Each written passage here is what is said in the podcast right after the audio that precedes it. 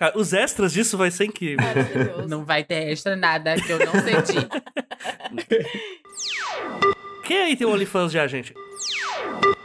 Acho que sim. eu acho que não.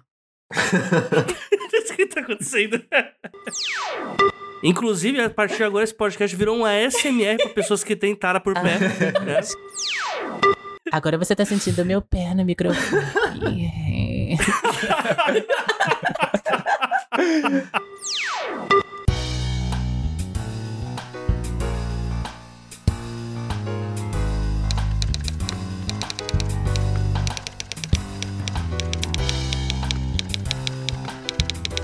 Os Doze Trabalhos do Escritor, um podcast feito de opiniões de autores para novos escritores.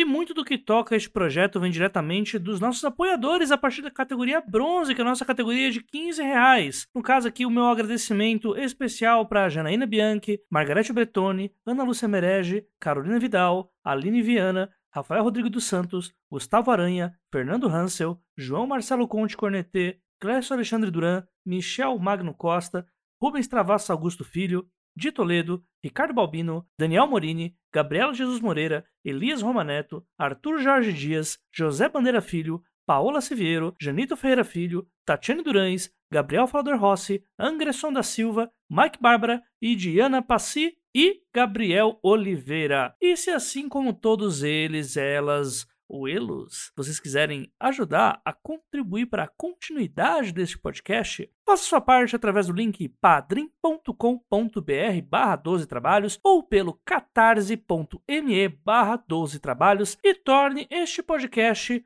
mais digno dos seus ouvintes. Você que está escutando, você não faz ideia como tá sendo os bastidores dessa gravação que já devia ter começado há uma hora. É, não, eu nunca começo falando sobre bastidores, mas o ponto é o seguinte: hoje é para ser um, um episódio do podcast mais diferentão. E eu falo diferentão porque quando eu comecei nos trabalhos, há tipo 5, 6 anos atrás, o que a gente tinha como pessoa influenciadora de livros, book isso, book aquilo, quantos que vai falar de livro, vamos falar mais de tag, ou de do livro do momento, ou se não fazer leitura dinâmica, ou se gabar por ler uma quantidade de livros que ninguém acredita que você leu, mas você vai bater que sim. Hoje a coisa mudou.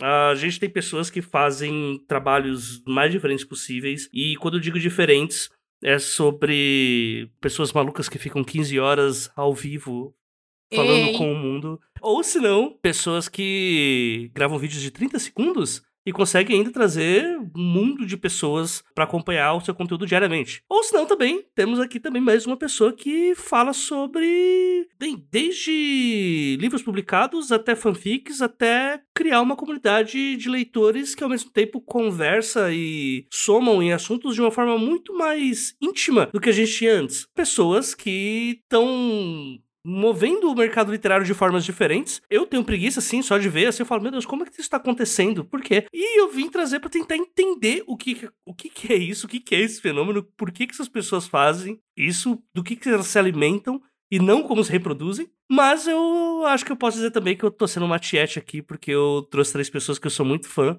e vou pedir pra elas se apresentarem agora, começando alfabeticamente. Peraí. É- é- o foda é que eu peço o alfabeto, eu vou ter que parar pra ver qual que é. Meu Deus do céu. Alexander. Sim, mas- ah, mas ah, desculpa, gente. Já que você começou, então vai, vai. Fala qual que é seu É. nome, o que, que você faz, quem é você na fila do pão, Alec. Além de ser a pessoa com o cabelo mais hidratado do YouTube. Ai, meu Deus. Obrigado, obrigado. Então, gente, pra quem não me conhece, prazer, eu sou Alexander, mas por favor me chame de Alec, eu tenho 22 anos, nasci e cresci aqui no, no Rio de Janeiro, em Duque de Caxias, mas vivi em Belfort Roxo e hoje moro em Seropédica, um amigo meu. Eu acho que o que eu posso dizer de mais interessante sobre mim é que eu comecei a ler com 13 anos e hoje eu vivo de falar de literatura na internet. E... E é ele quem fica 15 horas na live, gente. É ele, é ele. Agora eu cagueto. É, É, gente, sou eu. Mas é porque é porque eu tava lendo um livro que eu tava gostando muito, apesar de ter dado três sugestões no final. Eu tava gostando muito do livro, é um livro de trabalho, e eu queria terminar, tipo, hoje, sabe? Quer dizer, no dia da live que foi ontem, que terminou hoje. E aí eu falei, ah, bora puxar. A galera, a galera animou e foi eu e mais umas 80 cabeças até uma da manhã lendo. Foi bem legal. Olha aí, ó. E agora, né, vamos pra segunda parte do alfabeto aí. Ainda bem que você falou bastante que deu pra ir vendo quais as outras letras. Cantando a Obrigado por isso. musiquinha. A, B, C, D, Exatamente. May, qual é a sua? Onde que você tá? O que que você faz? Oiê, eu sou May Mortari, eu sou escritor, atualmente independente, tenho um conto lançado na Amazon, que é a Guardia de Ideias. E além disso, eu também sou booktuber. No momento tô um pouquinho paradinha, porque o, o, YouTube, o YouTube me frustra. Eu tô estressada com o YouTube. Acho que vou ter tempo pra falar disso. Mas também faço lives na Twitch. E tem o meu podcast que tá em, em hiato, porque a segunda parte do podcast tá fazendo faculdade meio que entrou em crise. E basicamente é isso. Eu moro em São Paulo, sou natural do interior de São Paulo, mas moro na capital. Atualmente com os meus irmãos e, e três gatos. Olha É isso. Vida na quarentena é basicamente isso. É a internet, os meus gatos e meus gatos na internet. Muito bom. E se você reconheceu a voz é porque a última aparição da May aqui foi no episódio mais baixado dos últimos anos. tra- o grande sucesso que está sendo pedido desde então. E sempre que acontece alguma coisa diferente, o pessoal vem na DM, essa vai participar? Essa vai fazer parte? Que é a retrospectiva, né? A May foi uma das nossas, dos nossos ícones, né? Julgando as grandes tretas de 2020. E 2021 vai ter mais. E Não tenho se a May quiser, ela vai ter também. É. Grandes histórias. O tanto que eu repeti aquela história do pinto de sabonete, eu não tenho nem o que dizer. A quantidade de vezes que eu já mostrei a foto do pinto de sabonete aqui dentro dessa casa. Por causa daquele episódio. Inacreditável, cara. Sensacional, cara. É a melhor história, assim. Eu, acho difícil que alguma vá superar, assim. Não Tá, tem ah, como. bem, por enquanto, né? Porque enquanto a estiver fazendo coisa, agora eu bipo essa parte, né? É, mas enquanto, enquanto a estiver no mercado aí, a gente sempre pode esperar algo a mais. né? Enfim. Por último, agora a gente vai falar com o jovem, né? A gente tem o. A gente tem três convidados, mas tem um que é o mais jovem de todos, né? Por que, Você que tá é o mais dizendo que eu sou a mais velha, é isso? Não, eu tô falando que ele usa TikTok. Ai, pronto. É. Não importa, se você tiver 80 anos e você tem uma conta no TikTok ativa, você é jovem. Mais jovem do que até Bruno De Luca e Ursos. Uau. Fica aí essa deixa, se apresenta, Thiago, o que você faz. E. Bem, o que, que você faz em 30 segundos, cara? Cara, em 30 segundos eu faço muita coisa, ah, procrastinar, pensar na vida.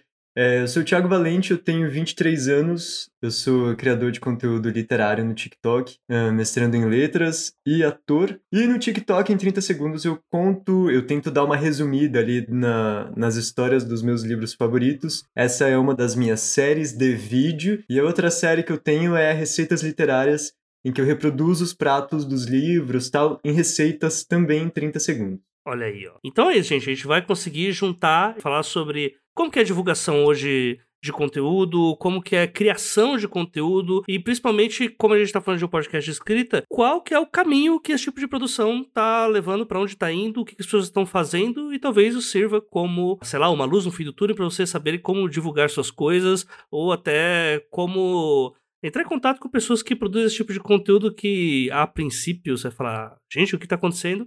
Mas faz sentido e tem muita gente que gosta. Logo após os recados. Vamos aqui para mais uma tarde, noite, dia de recados aqui do 12 Trabalhos. Eu sou a Jota, como já é de costume, eu sempre apareço aqui sozinho, né, gente? Mas eu quero começar já esses recados aqui, justificando para vocês que esse episódio demorou um pouquinho mais para aparecer. Eu fui pego aí por essa virada muito louca de tempo que tá rolando aqui em São Paulo. Deu suspeita de Covid, deu revestrez, deu dia que eu dormi 16 horas sem entender porquê. Enfim, minha vida virou caos e aparentemente está tudo bem agora no momento que eu tô falando com vocês aqui na gravação. E esse foi o motivo que o episódio acabou atrasando, né? O episódio ficou muito legal e tal. Vocês vão reparar até mesmo que no, pró- no próprio episódio tem umas horas que começa a falar abigo, tem hora que eu começo a falar. é, com o nariz totalmente tapado. E aí, bem, o resto é história, né? Eu só queria deixar esse meia culpa aqui para vocês, porque até nas redes sociais dos trabalhos eu tinha falado sobre o episódio ir no ar na sexta-feira mesmo, mas só acabou não sendo cumprido. Agora, indo pros nossos recados da paróquia, indo pros recados daqueles que nos ajudam, que nos ajudam a prosperar aqui no podcast, lançamento da VEC Editora, a VEC Editora que é a nossa apoiadora aqui dos trabalhos já há cerca de dois anos, sempre postando em ficção especulativa, terror, fantasia, ficção científica. A VEC agora está anunciando um conjunto de antologias de terror e horror chamado Narrativas do Medo. Sim, agora a VEC também tem um grupo aí de histórias de terror para quem gosta aí do gênero, né? Eu não vou falar que a gente tem poucas histórias de terror, mas uh, em antologias assim que você vai ter várias histórias, você pode ler uma por noite e tal, pra ficar com aquele medinho enquanto você tá ali fugindo dos fantasmas embaixo da coberta. Agora você vai imaginar aquele vídeo em que o fantasma tá embaixo da coberta quando você tá lá, né? Eu não sei que filme que é porque eu tenho medo dessas coisas, mas para quem gosta, nós temos aí Narrativas do Medo, uma antologia em três volumes por enquanto, e que você pode ter acesso a ela também com o nosso cupom CU12 Trabalhos 20 onde você vai ter 20% de desconto. Lembrando que para quem comprar na pré-venda tem mais desconto ainda. Então esse cupom que nós temos aqui é cumulativo. Se o livro tiver com 10% de desconto e você aplicar o 12 trabalhos 20, o 12 e o 20 são numerais, tá gente? O trabalhos é como escreve trabalhos mesmo. Você vai ter 30% de desconto, dando o exemplo aqui cumulativo do nosso cupom. E caso você não seja, caso seja como eu, que tá correndo de terror, tá correndo correndo de horror. Tá ótimo do jeito que tá a vida, assim. A, a vida já é aterrorizante o suficiente sem a gente pensar que tem um serial killer espreitando no, a porta. Você pode dar uma olhadinha no resto do acervo da Avex Store. É, você tem lá desde fantasia nacional, ficção científica nacional, tem Fitalista do Jabuti, tem gente pra caramba lá fazendo um trabalho muito legal e tem muitos autores que já apareceram por aqui. Então, dá uma passadinha por lá e me diz o que, que você achou. Caso você tenha gostado de Narrativas do Medo, uh, ou se você foi buscar outra coisa, me avisa. Vai lá no nosso grupo, canal Telegram e dá um toque sobre o seu feedback das obras que você pegou lá na Vex Store. Próximo recado, nosso padrinho, nosso catarse, nossos financiamentos coletivos aqui do 12 Trabalhos estão crescendo, veja só. A gente está apenas cinco padrinhos ou madrinhas ou padrinhas de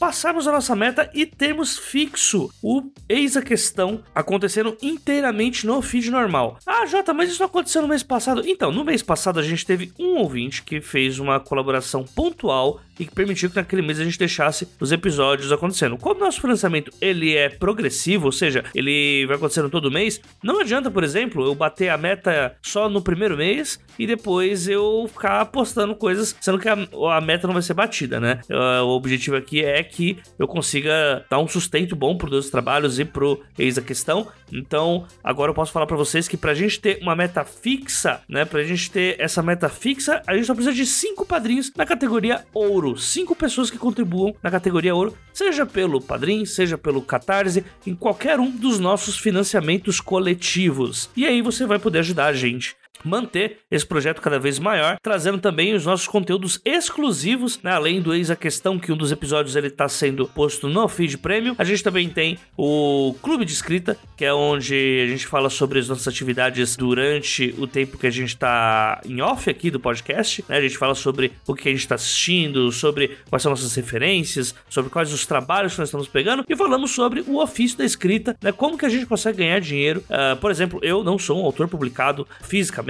ou se não numa editora grande, ou não tem uma, um nível de publicações constantes, como que o AJ vive de livro? Então, isso a gente responde lá eu, a Ana, a Diana uh, e outros convidados que aparecem no Eis a Questão, é lá que a gente fala sobre isso. Então, se estiver curioso, assina lá o nosso padrinho, o nosso catarse, e aí no comecinho do mês eu envio os e-mails com as senhas para vocês acessarem esse conteúdo. Hoje, como eu falei, pra gente ter o Eis a Questão todinho lá no feed, a gente só precisa que cinco padrinhos da categoria Ouro assinem. Então a gente tá muito perto de bater essa meta, a gente mais perto do que nunca estivemos, e eu deixo aí para vocês essa. Dando também um acréscimo que para algumas pessoas pediram lá no grupo do 12 Trabalhos, a gente também também agora tem o Pix. Caso você ter, esteja com dificuldades, poxa, eu moro fora do Brasil, o padrinho não aceita endereço fora do Brasil. Descobri essa semana que tinha isso. Então, obrigado aí pro padrinho Rogério pela dica aí pra gente. Então, para você que quer fazer contribuição através do Pix, eu agora deixei também um Pix pro 12 Trabalhos. É só você fazer a transferência mandando para a chave os12trabalhos@gmail.com e aí você pode mandar o valor que você achar melhor.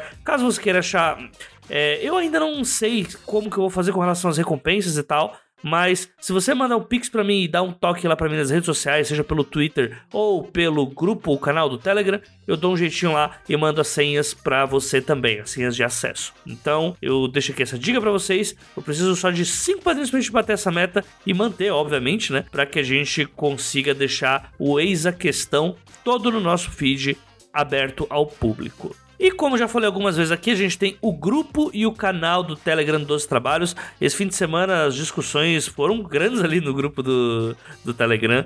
Uh, o pessoal tava conversando bastante sobre coisas que eles leem uh, fora da ali do espectro de livros e tudo mais, né? Falando sobre HQ, sobre anime, mangá, sobre produções de mangá chinês, coreano, que o nome não é mangá, mas eu não tô com a lista aqui para falar qual que é. Mas enfim, o grupo tá começando a conversar mais. Então, se você estiver curioso para saber o que, que a gente fala lá no grupo, quais são as coisas que a gente abastece ali nos nossos papos, dá um toque lá. A gente tá aqui no link do Anchor, você consegue ter acesso lá e saber quais são as nossas conversas. Ou caso você seja uma pessoa tímida ou que tem aquele pavor de ver um monte de notificação aparecendo no seu celular, esse grupo tem 496 mensagens. Você pode se cadastrar apenas no canal do Telegram, que é onde eu faço os updates do, do Trabalhos sobre com quem vão ser os próximos episódios. É onde eu peço perguntas, é onde eu faço enquetes, é onde qualquer novidade de bastidor que role é por lá que eu coloco. Então, aparece lá no nosso grupo, vai ser bem bacana para você ter essas, essas novidades e não depender apenas do algoritmo das redes sociais. Enfim, pessoal, esse era o conjunto de recados que eu tinha para passar para vocês. Muito obrigado por todo mundo que está compartilhando os episódios. A gente está tendo alguns, sim, bastante acesso. Inclusive, quero agradecer para todo mundo que espalhou o último episódio com a Bárbara Moraes. Foi muito legal, muito legal mesmo. A repercussão foi muito boa. E hoje, acho que não que eu esteja dando uma pausa, mas hoje é um ótimo episódio para você que tá pensando em quem investir né, no em YouTube, Twitch, TikTok, redes sociais, não indo apenas pelo número, mas dando uma dimensão de pessoas que têm público segmentado e que conseguem também trazer ali um assim um resultado muito bacana para quem tá começando na escrita. Enfim, agora sim eu já estendi demais. Um abraço para todo mundo e fique aí com o episódio que tá muito legal e muito engraçado. Um abraço pra todo mundo e!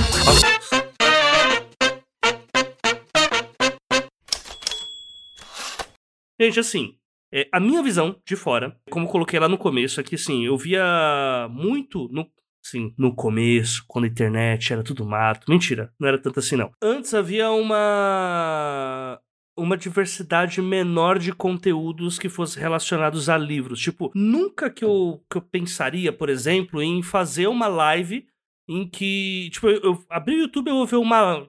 YouTube, Twitch ou Discord, onde o Alec some de vez em quando. é, eu ir pra esses locais e encontrar uma pessoa lendo e, tipo, as pessoas fazendo um, um pomodoro de leitura e depois ir comentando. Eu nunca imaginei esse tipo de coisa. E assim, eu trouxe vocês três porque realmente eu vejo que vocês produzem coisas diferentes do normal. E eu queria entender é, de onde que partiram essas, essas iniciativas de vocês, como primeira pergunta, porque eu vejo que isso foge muito da estética que a gente tem até do que era colocado como ah, tem que fazer vídeo curto, porque o vídeo curto vai dar engajamento a partir de tal minuto, para manter o leitor vendo seus vídeos, tem que seguir um, toda uma caderneta aqui. E para mim, vocês três estão num freestyle assim de fazerem coisas que não seguem muito a lógica algorítmica assim, e estão se dando bem. Então eu queria, na ordem que vocês se apresentaram, tipo, falar quais, quais são as coisas mais diferentes que vocês fazem nos seus respectivos canais ou feeds e tal, falar um pouco sobre como que funciona isso e qual, como que é a interação do público de vocês com isso. Se não foi muito grande ou muita coisa para explicar. Começa aí por você, Alec. Alec. Então, é, eu acho que essa questão da lógica de, de prender a, a pessoa assistindo o vídeo e tudo mais, ela existe, sabe? E ela. A gente meio que usa ela ainda hoje, só que de uma forma mais orgânica, eu diria. Porque, assim, hoje em dia, o, o YouTube ele é uma coisa muito complicada. digamos assim, porque ainda mais recentemente que a gente tem tido uma queda assim absurda em questão de, de retorno financeiro e tudo mais, de questão de anúncio e etc. É, ele valoriza muito mais. Por incrível que pareça, inclusive, essa é uma coisa que a maioria das pessoas que não produzem conteúdo para o YouTube sabem.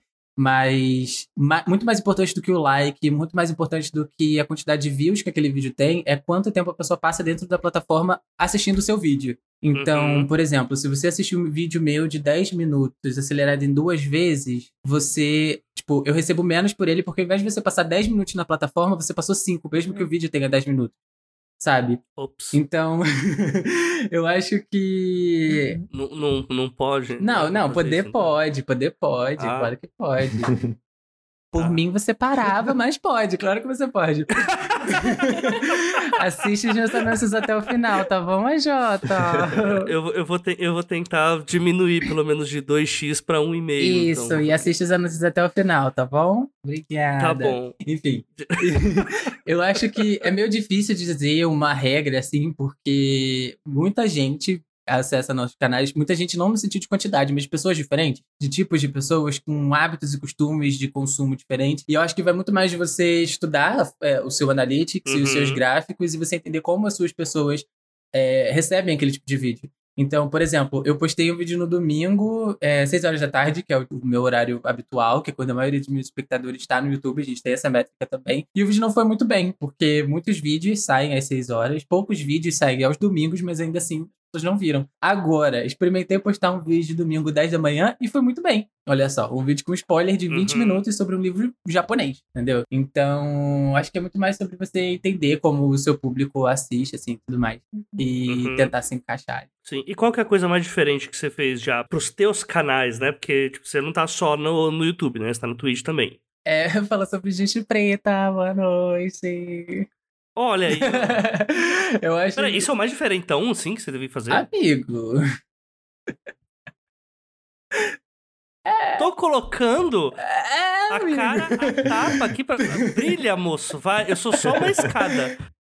De fato, sabe? Porque eu acho que o que chega pra gente, o que tá no mainstream, assim, é um. É um inegavelmente, é, são histórias brancas, cis, hétero, Sim.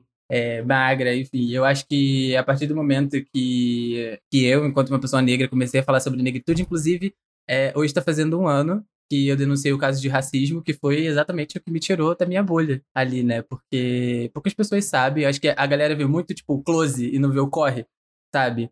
Então, janeiro de 2020, eu tinha, eu tinha 3 mil inscritos no meu canal, meu canal não era monetizado, eu nunca tinha recebido um real pelo meu trabalho na internet até janeiro do ano passado. E quando chegou maio, é, aconteceu aquele caso horrível, né, com aquela criança, Uhum. que eu não vou falar o nome, porque nada a ver. E aí eu fiz um post no Instagram, tipo, denunciando que ele tinha acontecido e tudo mais, o povo começou a compartilhar e tal, e é- foi aquilo ali que me tirou da minha bolha, sabe? Porque, inclusive, Baldwin falou uma vez que não é confortável, sabe? Não é legal, não é agradável você falar sobre, sobre ser preto, como é ser preto, porque negros, negros, negros, e como é ser negro, você tem que explicar o, o existir, mas é meio que um portão que você precisa destravar pra você chegar lá, sabe? Pra, pra você ter a oportunidade Uhum. de falar pras pessoas. Então, eu acho que o que me tirou da, da, da minha bolha, eu acho que é o que mais o que tem de mais diferente. Não que eu seja o único hoje em dia, de forma alguma, tem um monte de, de influenciador preto por aí, mas é, eu acho que é muito isso, de tocar ali onde dói, sabe?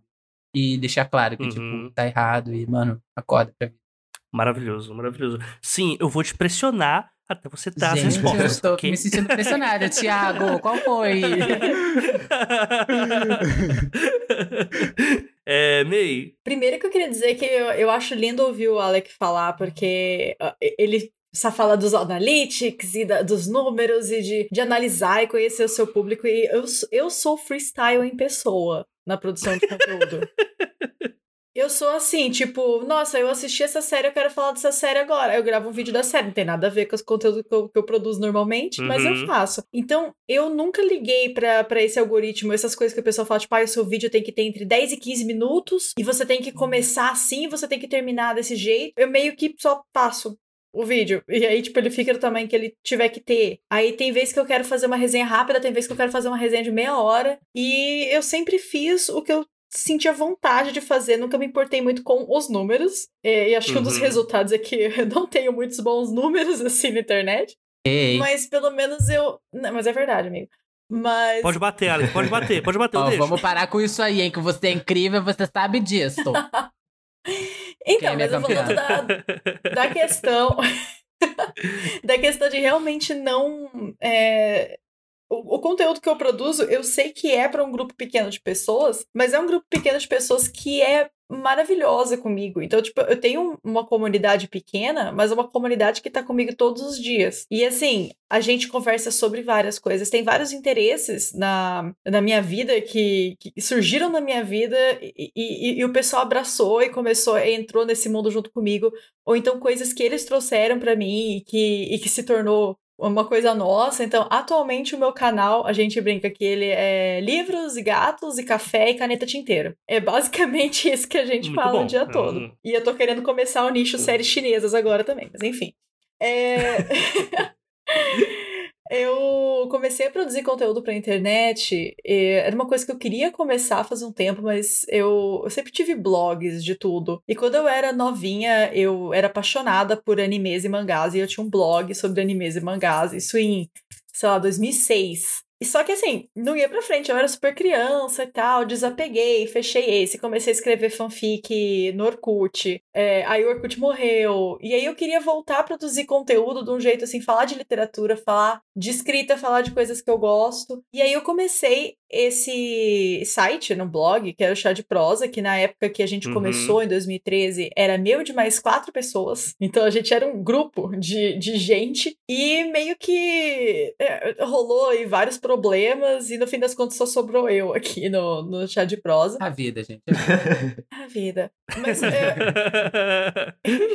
eu, eu senti que, assim, depois que virou uma coisa só minha, eu me senti muito, muito livre. Porque no começo eu pensava, eu vou dividir esse conteúdo aqui com outras pessoas, vai ficar mais leve pra mim, porque vai ter mais gente, vai, a gente vai ter mais produção. Quando, na verdade, eu me sentia presa, porque às vezes eu pensava, vou abordar tal assunto. Aí eu pensava, mas e se, e se as meninas abordarem esse assunto, tipo, de uma forma contrária? E se não for tão legal? Eu tive até um problema aí, sem citar nomes, mas envolvendo é, casos, assim, de, de a pessoa postar conteúdos que eu simplesmente é, discordava de tudo. Tudo, assim, politicamente, ideologicamente. E tava no mesmo Mais um dia na canal. internet, né? Mais um dia, mas tava no meu canal. A vida, meus E aí eu comecei a vida. pensar, né? E, e isso, eu comecei a pensar do tipo, eu vou ter esse canal como pessoa que ideologicamente discorda muito de mim. Como que eu vou produzir um conteúdo e linkar o meu nome a esse canal se eu não me sinto à vontade pra falar de uma coisa que é parte de quem eu sou? Então, foi nisso que eu falei, olha, vai ser é, é tudo ou nada agora, né? Vai ser ou meu 100% ou eu vou, vou parar. E aí acabou virando uma coisa minha e atualmente eu trabalho tanto com o YouTube, tá um pouquinho parado agora, mas é pandemia e YouTube, isso tudo junto me deixou um pouco com raiva, então eu tô tirando férias do YouTube. E eu tô mais na Twitch agora. E o que é legal é que, assim, eu tenho um grupo de leitura conjunta que é aberto, qualquer pessoa pode entrar. E atualmente nós estamos com 170 pessoas, eu acho, no grupo. Não é todo mundo que lê todos os meses, mas tem 170 pessoas no grupo no, no total. E a gente está fazendo uma leitura que é uma volta ao mundo em seis livros. Então, cada livro é de um autor de um continente diferente. Atualmente, nós estamos lendo Battle Royale, do Konshun, é, esqueci o nome dele, Konshun Takami, que é do Japão. E a gente já passou aí por uma leitura da, do Oriente Médio, a gente passou por uma leitura do Brasil também, do México, da Europa, já foi. E a gente vai para uma leitura da Nigéria também no próximo mês. E eu acho que tá sendo uma experiência maravilhosa, porque eu vejo que essas pessoas que me acompanham nas lives todos os dias, elas estão lendo os mesmos livros. Então, a gente tem um grupo para A gente tem vários, vários canais. A gente tem o nosso Discord, a gente tem um grupo que é para discutir só leitura conjunta. A gente tem outro grupo que é para falar de tudo, inclusive mandar foto de café. A gente tem a, a Twitch, que eu faço é, live quase todas as tardes, com duas horas de leitura, que é o nosso break da leitura na, na tarde, das três às cinco da tarde. Então, assim, é um pessoal muito unido, é um pessoal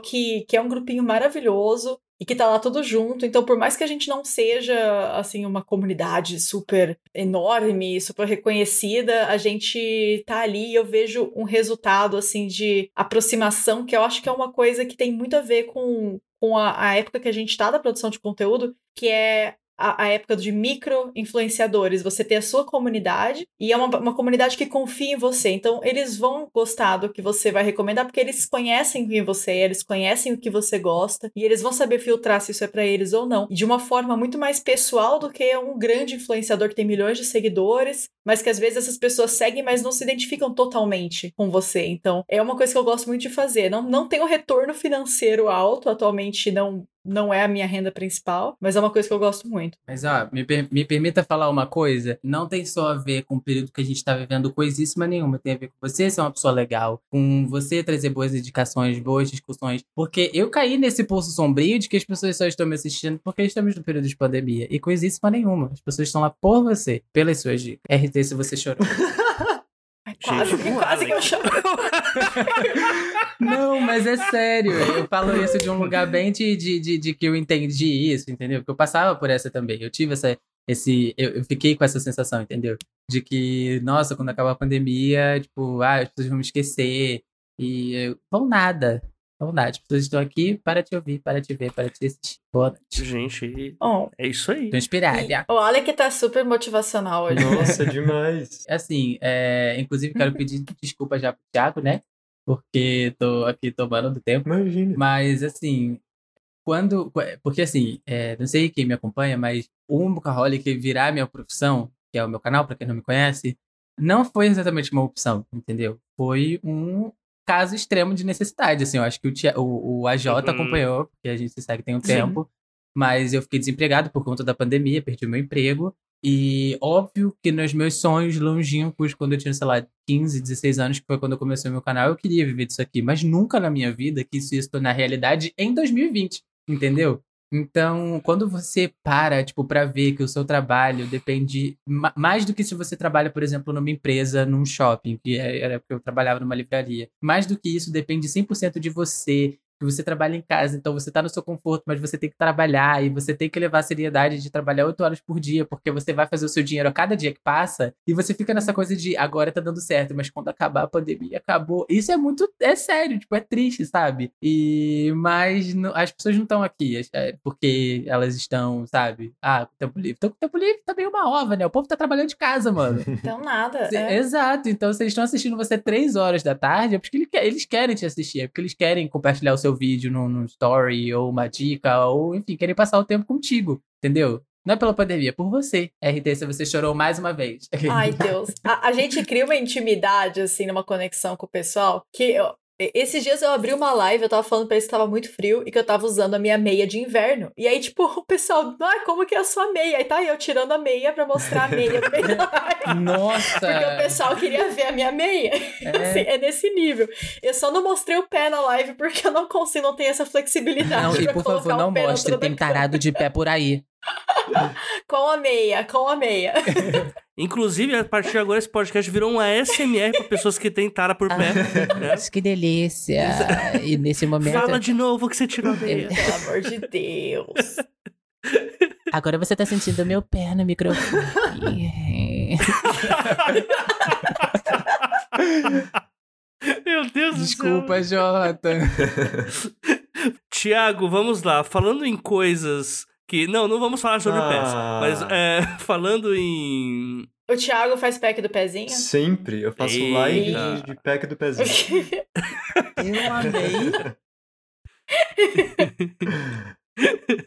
o live do pezinho. Tiago, o Alec tava falando sobre, tipo, nunca imaginar que teria que, tipo, ia trabalhar em algum momento com isso e tal. Em algum momento você imaginou que você ia trabalhar com vídeos de 30 segundos. Toda a fala do Alec me tocou demais, demais, demais, porque eu hoje tô trabalhando num aplicativo que talvez só esteja do tamanho que tá por conta da pandemia. Eu acho que o, o grande acontecimento do começo da pandemia lá em 2020 foi que todo mundo começou a baixar o TikTok, fosse pra fazer os vídeos lá e passar pro Instagram, mas a gente que já tava, eu já tava no TikTok desde 2018. Então eu tô lá há, há muito tempo. Ah, o que aconteceu no começo da pandemia, quando toda essa galera que tava em todas as outras redes sociais e não fazia ideia de tudo que já tava acontecendo lá dentro, entrou no TikTok, foi assustador pra todo mundo. E hoje a gente sabe que foi a melhor coisa que podia, podia ter acontecido. Hoje, enfim, tem tudo que tem lá no TikTok, mas começa que eu tava fazendo aquilo porque eu gostava muito desde 2018, mas não existia conteúdo literário no TikTok, só existia essas outras coisas que é, que é o conteúdo mais popular, os vídeos de comédia, os vídeos de dança tal. Então, nunca na minha cabeça que, que eu ia pensar que em 2020 eu ia realmente começar a ter como trabalho principal um conteúdo literário dentro do TikTok, porque parece que são duas coisas completamente uh, desconexas, assim. Enfim. Uh, e para mim, o meu maior diferentão é isso. É numa plataforma que sempre foi conhecida por outras coisas, por outros tipos de conteúdo. Isso desde antes da, da pandemia e desse boom do aplicativo, que foi quando os criadores realmente começaram a se separar em nichos, cada um começou Sim. a ter certa autoridade no seu nicho, mas antes estava todo mundo no mesmo grupo, assim, fazendo um pouco de tudo. Então, às vezes, eu volto nos vídeos que eu fazia antes e eu ficava, meu Deus, nada faz sentido com nada, porque de repente eu tava dançando e depois eu tava fazendo cookie e depois eu tava, sei lá, fazendo uma coisa completamente aleatória, desenhando, eu nem, nem sei desenhar. E aí. para mim faz todo sentido. Eu gostaria de estar com é essa pessoa isso, tempo inteiro. Sim, Cara, é uma linha editorial chamada é. Aleatoriedades da Minha Vida. Era basicamente isso. Assim. e aí, Valente aleatoriedade. Meu Deus, eu amei. Valente. Eu não consigo nem repetir. Mas aí, em 2020, eu vi que eu tava gostando muito de fazer aquilo. E só que faltava, era isso, faltava ser mais meu, faltava ser mais a minha cara. Enfim, mostrar um pouco mais do que era realmente importante para mim. E isso foi um grande processo de conversar com muita gente e, enfim, talvez eu devesse ter feito terapia, na verdade, e ajudar, mas porque eu realmente não enxergava como que eu podia falar de livro, que era uma coisa que eu queria fazer há muito tempo, mas não me identificava com a linguagem do, do YouTube. Tentei fazer isso em blog uh, com texto escrito, também não dava muito certo. Uh, Instagram nunca deu muito certo certo? Então, foi todo um rolê, assim, de conversar com muitos amigos de criação de conteúdo. É, o próprio TikTok me incentivou demais o próprio TikTok parece que é uma pessoa, né? Mas a, a própria Walter galera TikTok. que tava lá no TikTok. Os... um abraço aí pra você. É, eles me incentivaram demais. E, e aí, quando eu comecei em 2020, foi. E, e, acho que é por isso que o meu conteúdo acabou ficando bem diferente do que a gente tem hoje no, no BookTok, que é hoje a comunidade dos criadores de conteúdo literário no TikTok. É, eu acho que o meu é diferente do que grande parte dos booktokers está fazendo, justamente porque eu não tinha nenhuma referência de nada. Então, eu fui meio que aproveitando aquilo que já estava no aplicativo, que eram as sketches de comédia. Então, ah, você botar a cueca na cabeça e fingir que é o cabelo da sua mãe, os negócios assim. Eu ia perguntar isso agora.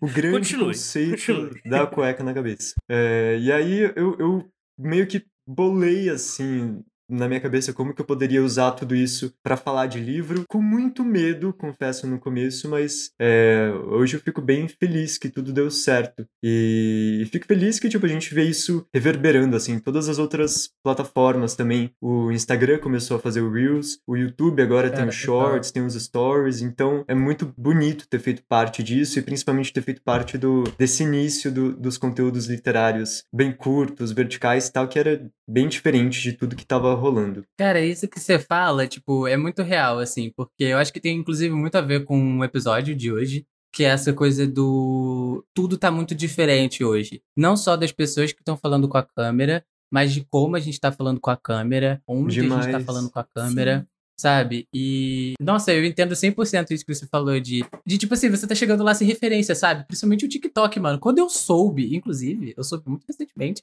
que existe essa coisa toda do BookTok. Eu descobri isso, sei lá, no finalzinho do ano passado, uhum. sabe? Inclusive, acho que a Mai vai entender o que eu tô falando. A Twitch é a mesma coisa. Só que o Sim. foco do, do TikTok é uma coisa, tipo, quase que não tem foco, né? Bem aleatório, mas a gente nunca imagina livro lá no meio, sabe? A Twitch, por exemplo, é Sim. é 100% game, sabe? E é. você vê agora, o, o Nifrido, inclusive, ele tem um canal também muito bacana. Na Twitch, ele foi o primeiro cara que fez é, live assim por lá sabe? Sobre a gente pegar esse espacinho que tá lá o povo falando sobre qualquer coisa e a gente chegar e falar sobre literatura também, porque é. literatura também é qualquer coisa, sabe? Eu acho muito importante é, esse, é, ocupar esses espaços onde normalmente não tem literatura, para chamar essa galera para ler, enfim, gente, lê muda a vida, sabe? Sim. Sim. É bem importante. E é muito legal como tem o pessoal, o público do TikTok, o pessoal que já tava lá, do TikTok não, perdão, da Twitch, o pessoal que já tava lá na Twitch antes da gente chegar com as lives de sprint, eles às vezes têm um certo estranhamento eles chegam no nosso canal por recomendação da, da Twitch. 100%. E aí é. a gente tá tudo quieto, fazendo sprint, ouvindo música, e eles, e aí?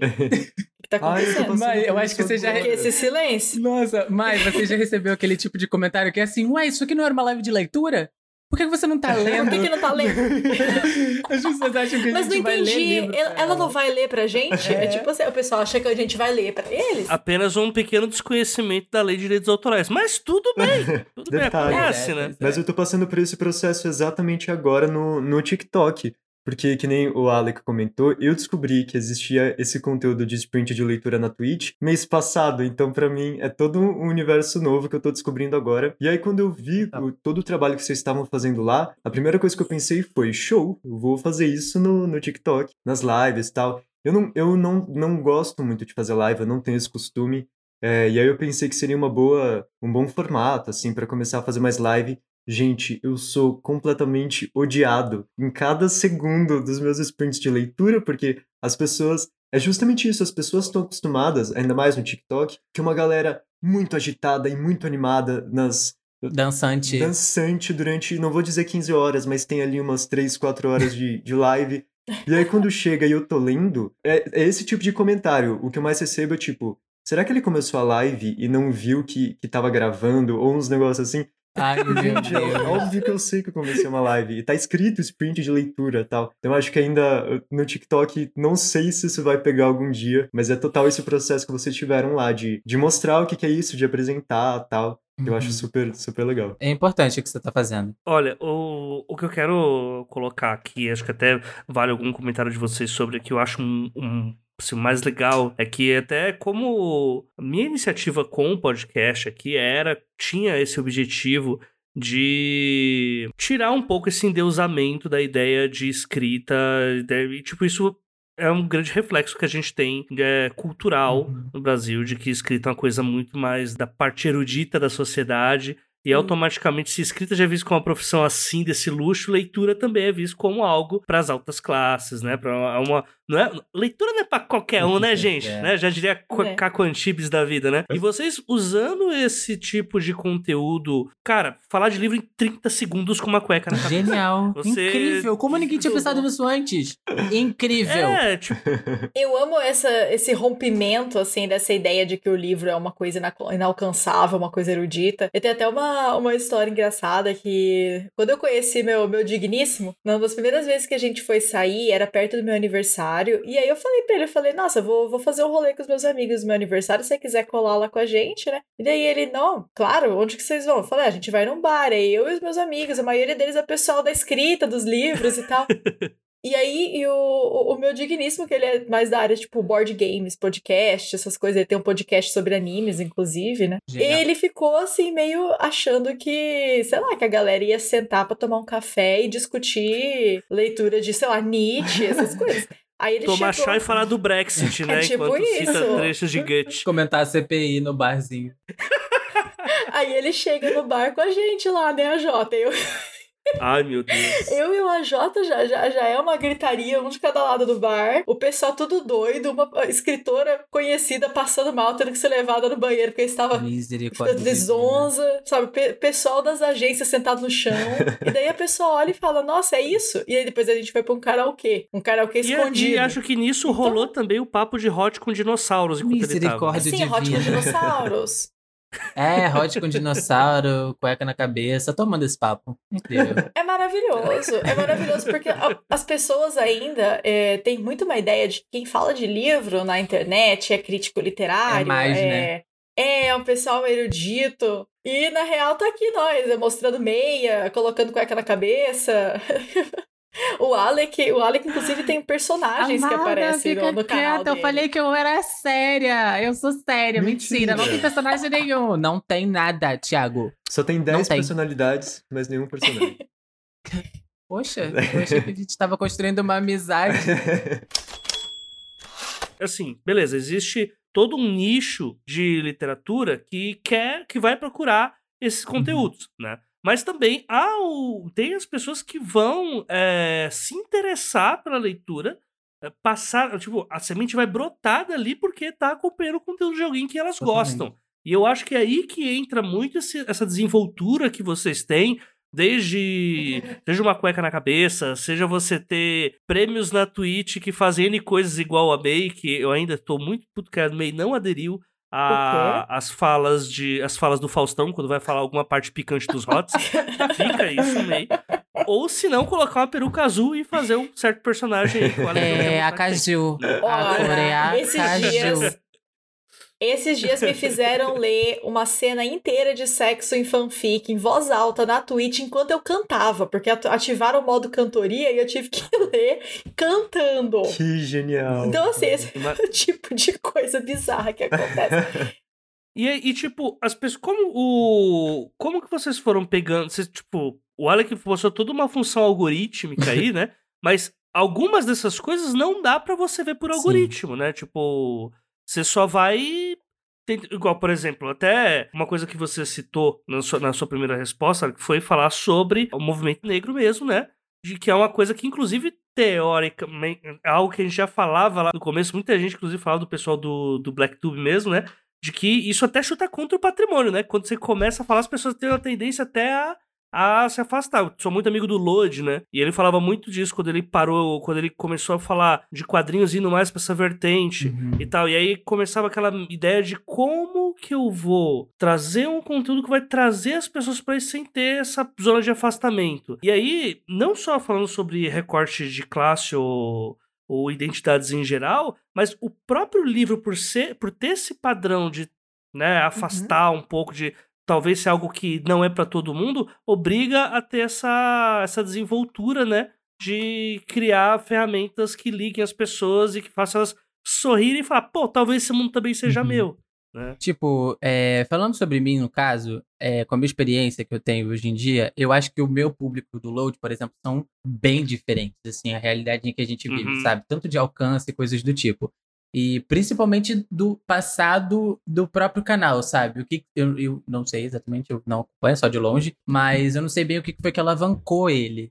O que me alavancou foi falar sobre ser negro, sabe? Aham. Então, o inserir o ser negro nunca foi um problema. Sim. O que tá sendo um problema tá sendo deixar de falar sobre ser negro. Ah, tá. É entendeu? como se inverteu o polo agora, né? Como assim você não vai falar sobre. Peraí. É, é exatamente isso, porque. Meu Deus, muitos assuntos. Calma. É, primeiro, é, primeiro sobre a democratização, sobre a, a gente chegar lá, né? Eu tenho um vídeo no meu canal que quando eu postei, ele foi um vídeo que, assim, ele meio que saiu um pouco da, da, da, da bolha ali dos meus inscritos, né? Que é. O nome do vídeo é Precisamos Falar sobre o Booktube. Foi um vídeo que me gerou muito estresse, porque nos comentários daquele vídeo jogam 101 nomes de pessoas diferentes ali, como se aquele vídeo tivesse sido uma indireta pra alguém. Mas eu, assim, é, é, é difícil não falar sobre raça quando eu sou uma pessoa negra, né? E tenho vivência de uma pessoa negra. Mas assim, eu cresci numa cidade que não tem livraria, que não tem biblioteca. Eu cresci numa família de não Uhum. leitores. Inclusive, é uma história que eu conto num vídeo, num dos meus vídeos, em que eu conto uma história com a literatura, que quando. eu- é muito idiota isso, mas assim. é, eu tinha uma prima distante que lia. E aí, certo dia, ela tava lendo o livro é, Harry Potter e a Ordem da Fênix, que ainda não tinha filme, olha só. E eu falei, e eu sempre tive que, sempre amei Harry Potter, vi escondido, né? Porque é a coisa do demônio, do diabo e tudo mais, tinha que ver na, na surdina. Meu Deus. É, apanhava tudo, menino. E aí, quando eu soube Harry Potter e a Ordem da Fênix, tipo, Ordem da Fênix, esse filme não existe.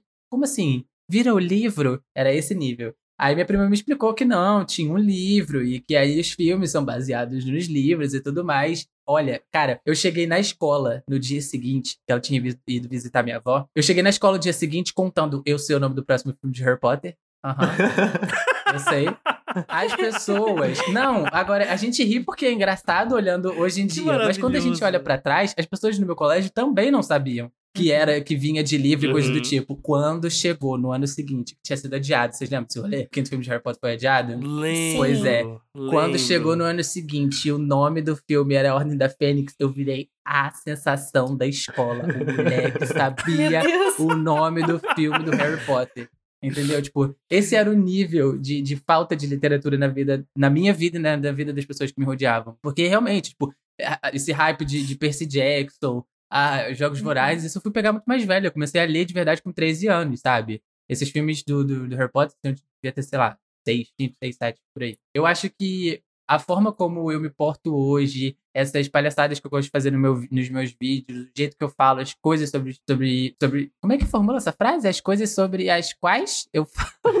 É isso? Isso? É, é, eu acho que tem muito a ver do que eu gostaria, tem muito a ver com o que eu gostaria de assistir, de ter quando eu era mais novo, entendeu? Então, assim, Massa. é, inclusive, vou até citar aqui uma das minhas maiores inspirações quando eu era mais novo, a Pan. Ela tinha uma coisa de. Não vou. Num período da vida dela, ela falou que ela não ia mais mostrar a estante dela, porque ela não queria incentivar essa coisa do consumismo, sabe? De que você precisa ter a melhor estante Uhum. para falar sobre livros, de que você não precisa ter muitos livros, você não precisa ter a estante mais bonita, mais completa para você fa- poder falar sobre literatura na internet. Porque isso não mede seu valor pelos livros, de forma alguma. Eu achava isso muito legal dela. Só que aí, no meu caso, era exatamente o contrário, porque eu acho que a visão de, tipo, eu, um cara, né, negro, LGBT, na frente de uma estante com mais 500 livros na casa da minha mãe, ela não é, tipo, intimidadora, sabe? Ela é inspiradora, Uhum. de certa forma. Então, eu, eu, inclusive, já, eu recebia muitos comentários assim, tipo, eu ficava feliz, mas bem tristinho, né? De tipo, nossa, finalmente um booktuber negro, sabe? Pra poder acompanhar. E, mano, é, é bem triste, assim. Tipo, Quando eu, eu comecei, eu acompanhava só o Léo, que hoje é meu amigo que mora comigo, o Igor Soares, que era o maiorzinho assim Uhum. também, mas tinha, sei lá, 5, 10 mil inscritos, que é muito pouco para pro, pro tamanho assim da, da, da panela, digamos assim, na época. E o João do Sinceroteca, que tem um canal também até hoje. E eu acho que o, o, que, me, o, que, me, o que me leva pra frente, que me motiva assim a continuar fazendo e a forma como eu faço vem muito dessa, dessa vontade, sabe? Do que, que eu gostaria de ter visto quando eu era mais novo. Então eu, eu, eu boto inclusive aqueles títulos bem clickbait, sabe? Livro de preto pra quem gosta de Percy Jackson. Livro de preto pra não indicar J.K. Rowling, sabe? É assim, é assim que eu faço, porque Ok. Eu indiquei o livro do Dino assim, inclusive, o Honey. Livro de preto pra quem gostou de Percy Jackson. É entendeu? É tipo, pra chegar lá, sabe? Tipo, quebrei o AJ. Totalmente. É total a bibliotecária furiosa, tá ligado? Nossa, matei. A, a Aurélio tá lá agora batendo no caixão de ódio. Meu Deus. Ai, segue, May. Mesma, mesma Bom. questão, tá? Ah, eu, eu quebrei junto aqui. Não tava esperando. Mas é, eu, eu assim, quando o Alec falou da questão da, da panela de booktubers pretos ser uma panela que assim com números de, de, de seguidores reduzido em comparação a- aos outros booktubers, eu lembrei de uma coisa mais pessoal assim para mim, que é a questão de booktubers dentro da comunidade LGBT. A gente tem muitas pessoas no booktube que são LGBT, assim, a maioria ó, homens cis gays, eu acho que é a grande maioria que a gente tem Brancos. eles mesmos. E a gente tem aí as pessoas que são bis, é, te- tem uma galerinha. Agora, um dia eu me peguei pensando. Quem são as pessoas transexuais que falam de livros na na internet? E aí eu pedi dicas de canais de pessoas trans, né? E, e me passaram um canal. Assim, tipo, todo mundo me passou o mesmo canal. E aí eu falei, caraca, é, é só nós, então, é só nós dois. Não tem mais ninguém. Não achei mais ninguém. E aí eu falei, bom, é isso. E aí, tipo, quando eu penso em. Aí eu, aí eu, eu tive a, a noção de que o meu canal era o maior canal dentro do Booktube produzido por uma pessoa trans. Cara, total. E eu pensei, cara, eu nunca tinha parado pra pensar nisso, entendeu? Na, na responsabilidade que eu teria como produtor de conteúdo, dentro dessa, eu nunca tinha pensado nisso. Simplesmente, nunca tinha passado pela minha cabeça. E daí eu comecei a ficar um pouco bitolado nisso, de tipo, meu Deus, o que, que eu tô fazendo pela comunidade? O que, que foi que eu falei? Entendeu? O que, que eu fiz? Eu não fiz nada. Eu não fiz nada. Cara, eu, eu resenhei o Ai, quê? tá? Dois, Gente, três eu não livros? consigo ser a pessoa aqui que não vai ficar fazendo a tia que dá conselho. Eu não quero ser o coach da conversa, gente. Mas, meu Deus Eu do não quero ser a militante. Cara, o fato é, é aquilo. Só de você já estar lá e você ter um, um canal, sabe, com público, você ter uma comunidade em volta de você, Sim. não é qualquer coisa. Não, mas eu entendo isso, eu entendo isso, mas ao não mesmo tempo... eu entende, sinto- não. ok? Eu entendo sim. Mas tem, tem aquela pressão do tipo, o que, que eu tô resenhando aí de pessoas trans? Eu não tô resenhando É nada. tipo, eu preciso ser a pessoa trans do Booktube, né? É muito triste isso, mano. Eu passo pela mesma coisa. É, complicado. Tipo, se eu, eu fico. Chegou o ponto de, tipo assim, deu, porque é, é meio, meio, meio chateante falar isso, mas, tipo, durante muito tempo a minha cabeça associou ler negritude com ler tristeza, sabe? Ler dor. E não é, não é Aham. isso, não é pra ser isso e não é, sabe? Não é, definitivamente não é. E eu caí numa coisa de que eu tava lendo preto por ler preto, sabe? Eu não tava, tipo, interessado na história de fato. Tá? Eu caí naquela coisa de eu preciso ler, eu preciso ler livros de pessoas pretas que falam sobre ser negro, que falam sobre dor, porque é isso que as pessoas querem receber e é isso que eu preciso dar pra elas, porque senão, sei lá, eu vou deixar de ser negro, sabe? Meu Deus, eu vou vai sugar a melanina do meu corpo. entende? E não, Uhum. mano, o fato de você estar lá e de você fazer o teu conteúdo ali na tua, sabe? É isso, mano. É Uhum. ocupar, sabe? E o-. Entendeu? É isso. Costa Alec, 2021. Mas eu entendo uma parte disso que a May tá falando por conta de. Há esse choque real de você. Tipo. Agora o mundo está totalmente normal. Você piscou uma vez aqui há um segundo. Pera aí, como tudo isso aqui tá acontecendo? Eu não tá vendo nada. Quem que me largou aqui? Mãe, é! Alguém chama o segurança desse mercado que eu preciso pra minha família. Né? É tipo meio que essa parada, né? Sim. Quando o Alec falou da parada de a obrigatoriedade de ter que fazer do canal um meio de vida, Uhum. porque é isso ou, É ou isso, fudeu. mano, é isso, né? não, é não essa. poder pagar É o uma coisa- sabe? E isso é muito raro em qualquer área de tecnologia, por exemplo. Né? Que tipo, YouTube, podcast, eh, sei lá, rádio, TV, seja ela pirata ou tradicional, qualquer veículo hoje que você vai fazer, ele vai ser regido por pessoas que têm mais grana e tudo mais, né? Uhum. Então, eu passei por essa mesma coisa quando eu fui ver que, tipo, quando, primeira reunião de grupinho de podcast, eu era a única pessoa que era pobre mesmo no lugar. Aí eu fiquei, eita, tá, beleza. Então, sempre tem essa mesma ideia, assim, de. Então é por isso que as minhas ideias não batiam com aquelas pessoas? Uhum. Ou será que eu tô fazendo o suficiente? Né? Eu acho que é um, é um sentimento realmente de, de chegar de choque, né? Que bate. Uhum. Sim, é um, é um sentimento mesmo, assim, de, de você pensar, eu tenho uma responsabilidade, ok, por mais que eu, eu, eu estar ocupando esses espaços já seja, de certa forma, uma representatividade maravilhosa, e pode ter gente que vai ver e vai se sentir inspirado a falar disso também. Só que ao mesmo tempo eu penso, mas e aí? E, e eu, tô, eu tô promovendo, eu tô, eu tô procurando outros produtores trans, eu tô falando de livros com protagonista, com eh, livros escritos por pessoas trans, ou eu tô só aqui, só, só sendo eu, entendeu? É, é aquela. Coisa, a minha responsabilidade como produtora de conteúdo envolve também o que eu vou falar ou é só eu ocupar o meu espaço? Uhum. Entende? Uhum. Então, aí eu fico tentando trazer isso, tipo, ajudar de certa forma. E uma coisa que eu achei maravilhosa é que, me- mesmo antes de eu falar abertamente na internet é, sobre ser uma pessoa trans, o meu grupo de apoiadores sempre teve, assim, uma porcentagem muito boa de pessoas trans. Ah, que legal. Hum. Isso é uma coisa que eu sempre gostei muito. Gostei demais, porque eu sentia que as pessoas, assim, eu cumpria o meu papel de tornar aquela comunidade uma comunidade atrativa e acolhedora para essas pessoas também. Segura, principalmente, né? Sim, é uma comunidade segura. Uhum. É, Atualmente na Twitch o que a gente faz é bullying com bot também. Então, às vezes eu tô lá bem de boa na Twitch, chega um bot, entra lá, e daí o bot é uma pessoa, troll, sei lá. E aí, quando uma pessoa segue o meu canal, aparece, seja bem-vinde. E aí tem gente às vezes que entra e fala, ai, bem-vinde? Como assim bem-vinde? Às vezes eu tô no sprint, eu só volto e falo, é bem-vinde sim, se você não gostar do bem-vinde, também não seja bem-vinde, tá? Pode ir embora. É sobre isso. É, eu, cara, não tem nenhum problema. Enche o saco. entra- às vezes entram umas pessoas, aí, tipo, eu só tiro. Começa a falar merda, eu vou, volto, tiro a pessoa, ban, dou ban. Meus moderadores, eu falo pra eles, eu falo, gente, vocês viram alguma coisa que vocês acham que é esquisito? Dá ban. Se eu achar que, que não era, eu vou, eu, eu vou lá e tiro depois o ban, não tem problema. Até agora nunca aconteceu Uhum. da gente divergir, assim, na, na ideia. E as minhas moderadoras, elas não têm paciência. Isso está superado, May. Tá tudo ótimo. Tá tudo bem mesmo? Tudo bem. Tipo, não querer, não ser a pessoa trans que vai levar o pessoal nas costas e tal e ter esse peso pra si própria. Não, tá tudo bem, gente. Tá tudo bem. É só, foi só uma Ah. questão que me bateu forte aí no, no, há uns meses, quando eu me liguei. Acho bom. Qualquer coisa você me fala que eu grito contigo de novo. Tá bom.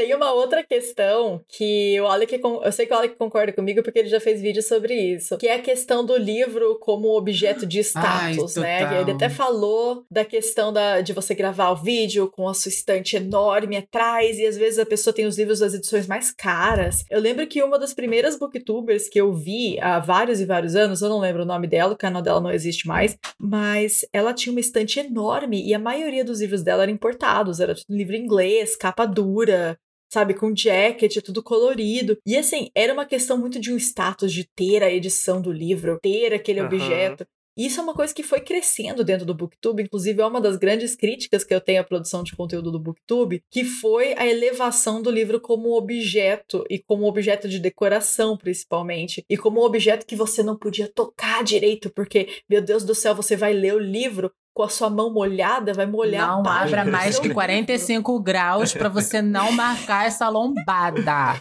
Gente, vocês usam flag, mas a flag tem Vocês estão lendo livro de página estraga. branca. Não é possível. Enfim, e esse daí é um movimento que eu vejo poucos booktubers é, fazendo. Eu acho que a primeira vez que eu, que eu vi alguém falar disso foi. Acho que foi nós mesmo, Alec, que eu, que eu vi começar a falar de gente, rabisca o livro, rabisca tudo. Rabisco mesmo. Eu- gente, eu, eu fico escolhendo tinta de caneta, qual cor de tinta de caneta que eu vou usar pra escrever nos meus livros. Eu escrevo com tinta na lateral dos livros, às vezes borra pra trás. Gente, eu, eu nem ligo, eu escrevo no meio das frases. Porque eu, eu falo, mano, esse objeto aqui é meu, a história dele é o que me interessa. Eu comprei esse livro aqui porque eu queria ler a história dele. Então, eu vou transformar essa história em uma história dele e minha. Eu fico pensando daqui uns anos. Pode ser que, sei lá, que eu decida ter filhos, e aí meus filhos queiram ler o livro que eu tenho na minha coleção. Eles vão pegar esse livro pra ler e eles vão ver o que eu tava pensando Eu falo isso no meu vídeo. Quando- isso é tão Total. legal. quando eu li o livro. Tipo, ma- mais do que, Hum. mais do que ver o que você pensou, Mai, eles vão estar lendo contigo, sabe? Porque aquele ali não é o livro imaculado, com cheiro de novo, sem uma dobra, sem nada, sem, sabe? Que quase não foi lido que eles vão, podem comprar na livraria ali, sabe? Não, cara, aquele livro tá na sua coleção, com as suas marcas, com um pedaço de você. Inclusive uma frase que é, o pessoal até ficou tipo, meu Deus, eu quero uma blusa. Que eu falei lá no vídeo é que, tipo, é, o- é, a história, as coisas que a gente lê no livro, elas marcam a gente, sabe? Eu acho que o mínimo que a gente pode fazer é marcar o livro de volta. Tipo, fazer com que Ai, aquele livro Olha. lá seja seu de fato, sabe? Não, sei lá, um Eu livro tô todo arrepiado. Eu vou tatuar Você tá, amiga, gostasse, coach. Eu vou mandar esse áudio agora pra Chico Rei pra É gente fazer uma isso. camiseta. Amiga, você nem brinca que eu sou muito fã da Chico Rei, pelo amor de Deus, hein? Eu amo quando, quando eu pego um livro pra ler, eu abro ele na primeira página e eu sempre escrevo por que, que eu tô lendo aquele livro. Tipo, ah, esse aqui é um livro que eu tenho faz muito tempo e eu sempre quis ler e fiquei adiando, e agora finalmente eu vou ler, tô lendo junto com um grupo, Ai, sabe? que legal. Eu, eu escrevo, eu tento, tipo, marcar exatamente quando que eu li esse livro, qual que era o contexto da leitura desse livro. E eu tenho comentários, tanto comentários do tipo. Eu, eu tenho, tenho uma marcação minha que eu acho que o pessoal até deu risada quando eu mandei no nosso grupinho, que a minha marcação dá a volta na margem inteira do livro. eu, eu escrevi um texto e volta. Porque eu comecei a discorrer da, da questão do Battle Royale, da questão da, da, da política, da geopolítica do negócio. E aí eu fiquei falando o que eu achava, escrevendo o que eu achava, e eu dei a volta na margem toda. Ao mesmo tempo, eu tenho anotações que são tipo, vai tomar no cu. É isso. Meu Então, tipo, Deus, no cu. que ódio, né? Comentários aí. Sim. Totalmente eu lendo Sombra e. Enfim, é, vamos lá. Ah, ai, meu Deus, é fogo. Eu não aguento mais a Lina com o Mali, sério. Enfim, é, Thiago, continua. Enfim, sobre tudo isso que, que eles falaram, o que eu vejo muito é que meu conteúdo tá inserido num. Ai, numa faixa etária em que a galera tá começando a descobrir a- a- esse mundo da leitura por prazer, sabe? Enfim, eu não tenho esses dados porque o TikTok não fornece, mas pelos comentários e por conversar com o pessoal, eu sei que eu tenho, tem uma galera que me assiste que tem 13, 14 anos. Então é tipo, não só a idade em que eles estão começando a, a descobrir essas coisas, descobrir os interesses, descobrir, enfim, o, o mundo, né? O mundo, basicamente. Mas descobrir quem eles são e descobrir qual, o que, que eles curtem e tal. E aí teve uma vez que pra mim foi um negócio que me marcou demais. Ai, meu Deus, eu tenho muitas coisas pra falar. É, que Oh, foi... Deus, que uma vez eu fiz um, um vídeo de resumo daquele A Festa de Formatura, The Prom, que tem o filme e tal, e as protagonistas são duas garotas. Só que a capa do livro são as duas meninas de mão dada, de mão da, acho, que, acho que é de mão dadas, e um coração em volta delas. bem brega, mas é linda a capa. E aí eu, eu fiz o resumo e tal. E os vídeos em que, eu, em que tem protagonistas de qualquer, enfim, qualquer uma das, das categorias de LGBTQIA+, são os vídeos que mais engajam, são os vídeos em que a, em que a galera mais interage e tal, porque isso pode ser uma visão completamente equivocada minha, mas, gente, eu sinto que essa galera esses pré-adolescentes e adolescentes de hoje, diferente de quando eu tinha 14 anos, eles têm uma visão tão mais ampla de todas essas questões, justamente porque, muito por conta da internet, tudo isso está sendo tão muito mais exposto, muito mais abordado, muito mais falado, que eu vejo que eles, eles já têm. Tipo, eu vejo gente de 14 anos militando muito, sabe? Uh, se posicionando demais. Por mais que não tenha certeza, uh, achando que tem certeza daquilo que, que quer pra vida, pra tudo tal. E eu acho isso incrível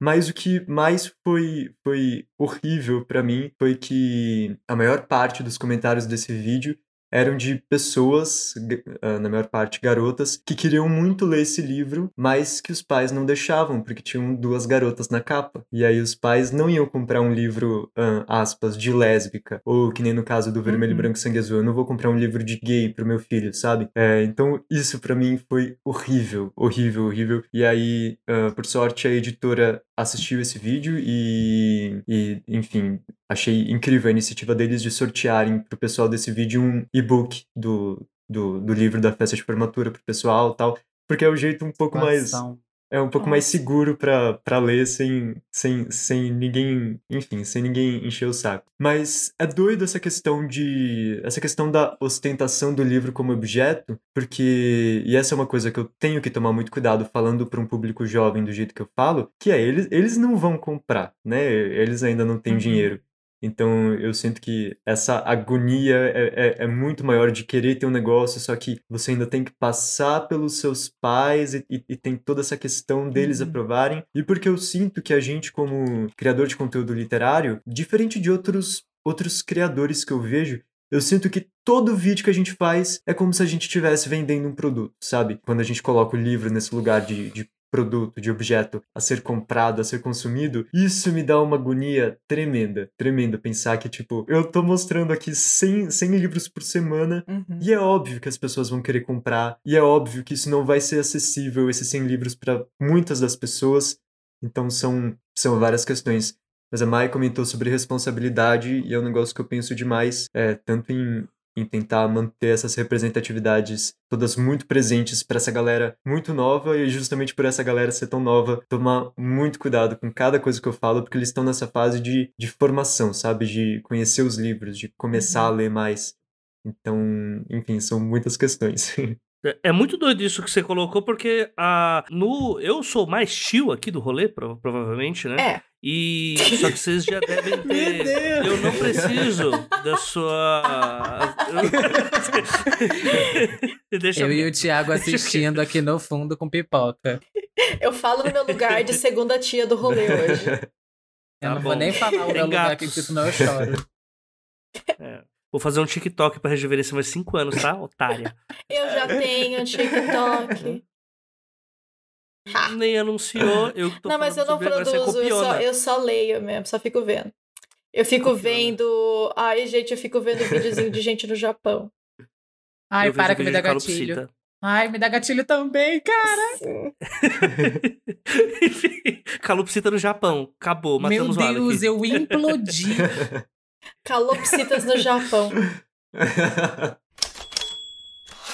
Eu que sou mais chill, não sei, você também deve ter visto esse comercial, já vira e mexe, ele aparece de novo quando vai falar a grande diáspora dos anos 90 na TV brasileira. Que é aquele belo comercial de uma criança com um brinquedo caríssimo olhando pra TV falando: Eu tenho, você não tem. Ai, horrível, Isso, horrível. Esses comerciais. Meu Deus, não, é horrível. Tipo, hoje é proibido por lei ter comercial de brinquedo para criança de manhã. É proibido. Por isso que TV Globinho, Bom Dia e Companhia, todos os canais de desenho acabaram, sim. Tipo, porque era isso que movimentava eles. Uhum. E, e, acabou por causa desses comerciais. Esse é o um momento histórico aqui, momento cabeçudo. Tamo aí, gente.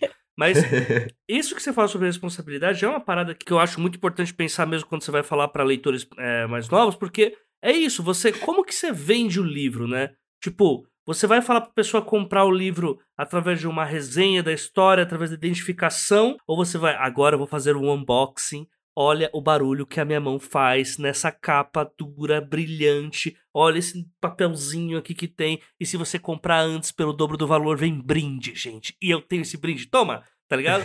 É, essa parada de responsabilidade com o leitor mais novo. Uhum. Mais novo, entre as, né? Porque a gente tá falando de 14, mas, tipo, 16, 18, conforme o tempo tá passando e o pessoal tá entrando na internet, tá demorando mais envelhecer e se tornar dono da sua, da sua própria vida, né? Sim. Então, essa ideia de como que você vende o livro vai muito nisso do que é a cultura da estante, a cultura do Uhum. livro como ah, objeto, né? E eu acho muito massa você falar sobre como que desde pequeno você tá tentando focar não na, na venda pela venda, da, do livro pelo livro, mas sim tentar trazer as histórias com a cueca na cabeça. Eu acho muito legal, assim. Você pensa nessa- na forma de venda desse, desse tipo? Ou, tipo, você simplesmente é. Não, com isso aqui eu não trabalho, não. Como assim? Pra, pra curadoria de, de, de livros e tal? Nossa, muito, muito, muito, muito. Tanto que é, que é um- muito uma questão, é até uma crise pessoal. Alec, prepara. Fale comigo. Ixi. É, Oi, eu sou a 16 e eu tô aqui pra, pra falar contigo. Fale pra mim, tente aqui minha dica, qual é o seu problema? é que agora, é que sabe, Oh, a vida tá muito difícil. Mas é que agora, como eu já tô.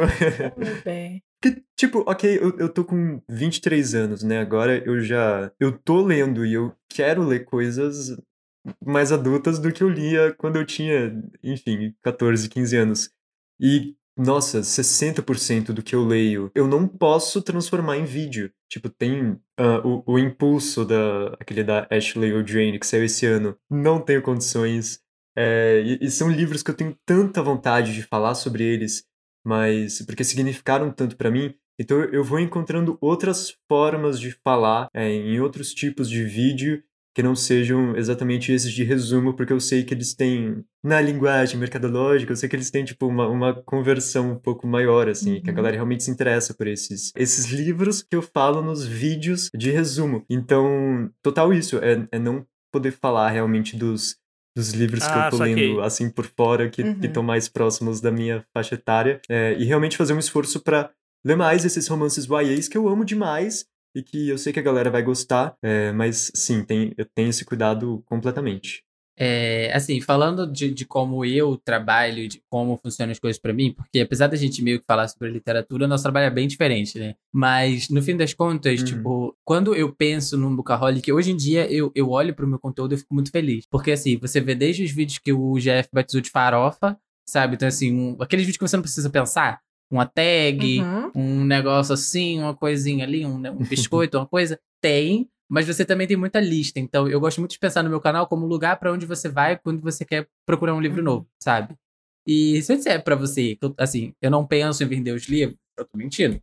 Porque boa parte do, do, do meu salário hoje em dia vem de, tipo, link comissionado, sabe? Boa parte do, do, Porque a gente tem que pagar umas contas, né? Que é, pois é, tem uma coisa ali. é, se eu disser que eu não tô pensando em vender o livro, eu tô mentindo.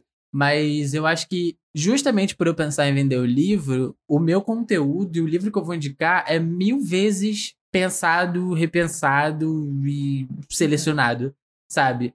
Porque com que cara eu vou fechar, por exemplo, inclusive eu tava falando meu- isso no meu, sobre isso no meu Twitter ontem, que é tipo, eu recebo muita gente querendo divulgar poesia no meu canal. Sendo que se você digitar poesia um Bookaholic no meu Twitter, o que você vai mais vai ver é eu falando mal de poesia, de que eu não entendo, que eu me sinto burra. e que é o que você mais vai ver, sabe? E com que cara eu vou chegar no meu canal, eu tendo essa opinião conhecida, né? As pessoas sabendo disso, e eu vou chegar lá e vou te indicar uma poesia. Rupi Kaur, água mole, hein? Pedra dura, tanto bate até que fura. Não rola, entendeu? Então, eu, existe esse. Quebrei o, o adiota de novo. Existe esse processo de, de curadoria, sabe? De pensar se isso combina primeiramente comigo, depois se combina com o meu público, sabe? Tem, tem existe esse, esse processo e tal. Porque sim. Mesma coisa que é. Mesmo com, assim, canal desde 2014, eu só fechei uma publi até agora. E eu recebo vários e-mails de gente perguntando como é que funciona, se, se, se eu faço, se divulga, não sei o que lá. Gente sumindo depois. É sumindo depois. Mas normalmente eu, eu respondo que não, não vai dar, porque tem muitos livros que eu olho e falo, não, isso não é pro meu público, ou então, é, eu acho que isso não é pra mim. 100%. E, e já recusei bastante publi e eu fechei um publi, que foi no começo desse ano, que, assim, a, a pessoa me, me mandou o, a proposta e o livro tinha tudo a ver. Tudo a ver comigo, tudo a ver com o meu público. Fantasia LGBT, sabe? Um negócio assim, tipo, que era minha cara mesmo. E daí eu falei, cara, finalmente uma Chuchu pessoa que tá uma pessoa que estudou, sabe? Pra quem que ela Uhum. vai mandar o público. Porque não adianta nada você mandar, às vezes você lança o seu livro e você quer muito divulgar esse livro e você quer mandar pra pessoas que têm alcance. Só que às vezes a pessoa pra quem você tá mandando a proposta não tem a ver com o seu livro, com aquele livro especificamente. Então eu, eu, eu escrevo um Uhum. livro de fantasia que tem guerra, que tem, é, sei lá, um monte de gente morrendo. Eu não vou mandar pra aquele booktuber que fala que odeia ler gente morrendo, entendeu? Não faz sentido eu mandar isso. Ah, sim, 100%. E, e tem muito autor iniciante, eu acho, que, que não se atenta pra esse detalhe. E, e tem- vários. Não, não é só iniciante, não. É, não só iniciante. Mas. é que o pessoal que não é iniciante sabe que tá, o que tá fazendo, né? O pessoal iniciante é que talvez é, cometa isso assim, Inclusive, na licença, empolgação. você, moça da assessoria, que não para de me mandar e-mail no Dois Trabalhos, eu não quero divulgar o livro do seu pintor que. Enfim, eu não entendi aquele e-mail até hoje. Para de me mandar. Não, pera aí, licença. Inclusive, você, pessoa que manda e-mail de parceria pedindo publi e só manda o título do livro que ainda nem saiu e não manda uma sinopse, uma capa, nada. Olha, eu preciso conhecer o livro. Gente, eu juro que eu já recebi uma ligação de um Eita, cara, ligação. ele era... E, e foi por isso até que eu falei, mas... É, ligação, eu achei Meu muito Deus. anos 2000. Eu fiquei, meu Deus, tem essa função no meu, no meu celular. Ele também O- liga. É. O cara era, acho que do, de algum setor de marketing de uma editora, enfim, uma editora X. Ele falou: Ai, cara, seu trabalho é muito legal. Eu tô divulgando esse livro aqui, era um livro infantil. Mas aí, é, é, me conta um pouco do seu canal, o que, que você faz Gente. assim? Aí eu contei e tal. Aí ele falou: Ah, é porque eu realmente, assim, eu confesso que eu nunca vi. Mas, cara, muito legal, viu? Vamos, vamos fazer essa parceria. Como assim? Eu fiquei, meu, você não, você não tem a menor ideia do que, que eu Vocês já receberam e-mail com e-mail com o nome, nome errado? Eu recebo Nossa, lá, já. tipo, oi, oi Alec, tudo bem? Ai, nossa, eu recebi uma DM no Instagram um dia desses, que era tipo assim, é, inclusive a pessoa, eu ignorei, né? A pessoa mandou de novo. Tipo, você recebeu essa mensagem? Eu apaguei como se nada tivesse acontecido. É, tipo assim, ah, você, a gente tava querendo divulgar no seu, na sua página no Instagram, no seu canal, entre parênteses, se você tiver um, Ah, fecha não. parênteses. Ah. Eu recebi, eu recebi, inclusive depois eu vou encaminhar o print para Gente, eu tenho episódios. Eu Eu, tenho episódios dos trabalhos com os seguintes títulos. Não pague, pa- não pague pra publicar. Diferencie editoras grandes de editoras picaretas. Diferencie. é, como é que era mesmo? É, cuidado com o di- discurso de coach. Essas coisas. Aí uma editora X chega no e-mail e fala: Por que, quantos ouvintes você tem? Vamos fazer uma conta deles. Nós podemos tentar uma antologia. Se 10% dos seus ouvintes quiserem e a gente. Ah, não. é. Tem, meter a pirâmide e tal. Ai, e tipo. Deus. Cara, a pessoa não faz a, a menor pesquisa. Eu acho, cara, que isso vem muito também, porque, assim, é, ainda dentro do assunto, tá, Jota? Eu juro. Eu acho que antigamente é, existia, assim, antigamente, eu acho que hoje ainda existe, mas antigamente era mais. Existia essa barreira assim, entre a pessoa que tá produzindo conteúdo, a pessoa que tá de um lado da câmera e a pessoa que tá do outro, né? Existia não só, tipo, a gourmetização do, do objeto livro, que apesar de ser objeto trans- um objeto de, de, de transformação de vida, eu sou a prova viva, apesar disso, ainda é um amontoado de papel e tinta, além da, da gourmetização do livro, da romantização do livro e glamorização, muitos anos do livro, existia também da pessoa que fala sobre Sim. literatura. Uhum. Né? Tipo, tinha aquela coisa de celebs, né? Meu Deus, artistas, celebridade. E eu acho que hoje em dia a conversa ela tá muito mais franca, sabe? O diálogo tá muito mais franco. E essa, eu particularmente, né, do lado da frente da câmera, eu sinto muito mais que cada vez mais isso tá caindo. Porque a gente tá tendo um papo como esse, por Aham. exemplo. Porque Sim. não muito tempo atrás, uma, é, tipo, autora X aí caiu de pau em cima de uma booktuber porque ela cobrava pra fazer resenha. Ah, Ai, não essa treta de novo. Essa tá na retrospectiva. Essa é boa, gente. Essa aí vocês podem É, então, então, tipo assim. então, eu acho, eu acho importante também esse, essa coisa de que, olha, eu amo fazer o que eu tô fazendo, eu amo literatura, eu amo o meu trabalho, porque isso é um trabalho, mas eu preciso pagar conta também, sabe? É, porque assim, a câmera boa do meu vídeo, a iluminação legal do meu vídeo, meu microfoninho de lapela, o microfone que eu tô gravando aqui agora, um computador que não leva 60 horas pra renderizar um vídeo, tudo isso tem um custo Uhum. sabe? Então, eu, eu acho importante também esse diálogo que a gente tem, e eu, particularmente, sinto que ele tá, ele tá cada vez mais esse diálogo tá sendo feito, sabe? Eu Sim. acho que, inclusive, eu não sei como funciona mais pro, pro Thiago, né? Mas assim, é, na Twitch, por exemplo, esse assunto rola muito. A gente faz muita live, então a gente passa muitas horas ao Uhum. vivo. Essa coisa de estou assistindo o Booktube, isso vai cair por terra, porque a gente tá lá, sei lá, lendo o Hot com o som do Faustão, sabe? E... Eu quero, eu quero. E eu fico, eu fico muito feliz, sabe? De que essa barreira está sendo quebrada e as pessoas entendem que isso aqui é um trabalho de fato. Sim. Tipo, inclusive a reação do AJ ao saber que eu tava oito horas em live é a reação da minha mãe, por exemplo, que durante muito tempo não entendia isso aqui que eu faço como um trabalho. Uhum. Tipo, ela só começou a enxergar isso aqui como seriedade, que eu não tava falando pra, pra ninguém na internet, que eu não tava. que eu só estava lendo, que eu não tava fazendo nada, quando as contas começaram a ser pagas. Eu falei assim, deixa eu pagar a internet de casa. né? Ela percebeu que, tipo assim, entendeu?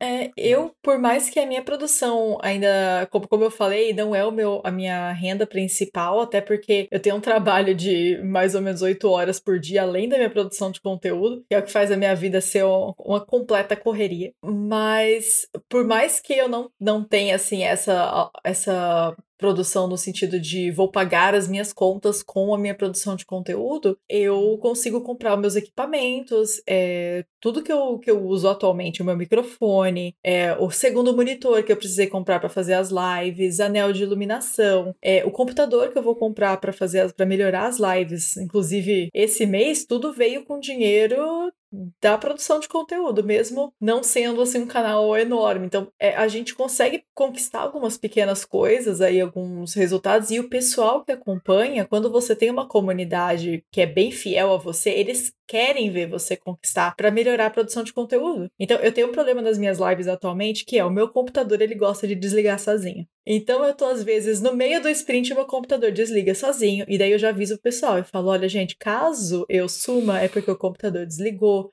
É só vocês esperarem três minutos que eu tenho pra eu ligar o computador de novo e voltar. Só que isso, isso é chato, porque interrompe o nosso sprint, sabe? Interrompe o nosso fluxo, nossas coisas que a gente tava fazendo. E aí faz bastante tempo que eu tô falando pro pessoal que eu tava guardando dinheiro pra comprar um computador novo, justamente pra melhorar essa questão aí da live e poder colocar, assim, o meu computador não segura mais nada que eu tento colocar na live. Se eu tentar colocar qualquer outra extensão, ele, ele crash o programa, des- desliga tudo. É, ele não segura que eu fique mexendo muito, sabe? Criando enquete, mexendo muito com interação, porque ele desliga. Então, eu tô querendo mesmo, faz bastante tempo, um computador novo pra segurar melhor a qualidade das lives. E eu falo isso, eu sou bem aberta com o pessoal da comunidade quanto a isso, falando, gente, as lives só vão melhorar de qualidade quando eu tiver dinheiro pra comprar um computador novo, porque infelizmente eu estou fazendo tudo que eu posso com o equipamento que eu tenho. E o pessoal, ele, eles querem ver. Então, assim, tem um pessoal que faz questão de ajudar, entendeu? Tem, tem pessoal que pede Pix pra ajudar, fala, nossa, eu assisto seu conteúdo de graça todos os dias, eu quero ajudar. Como é que eu vou te ajudar a melhorar Uhum. o equipamento para nossas lives? Sabe, o, o pessoal ajuda num nível que eu nunca esperei. Nossas lives. É isso. Eu nunca esperei. Ai, que legal. Não, é. Essa coisa do nossas aí é real. Porque chega num ponto que, assim, gente, literatura salva a vida. Eu canso de falar isso. Mas não é, tipo, o chá de prosa é, é muito maior que a mais, sabe? Um Bookaholic é muito maior que o Alec, o Thiago Valente é muito maior que o Thiago Valente. Ei, pera.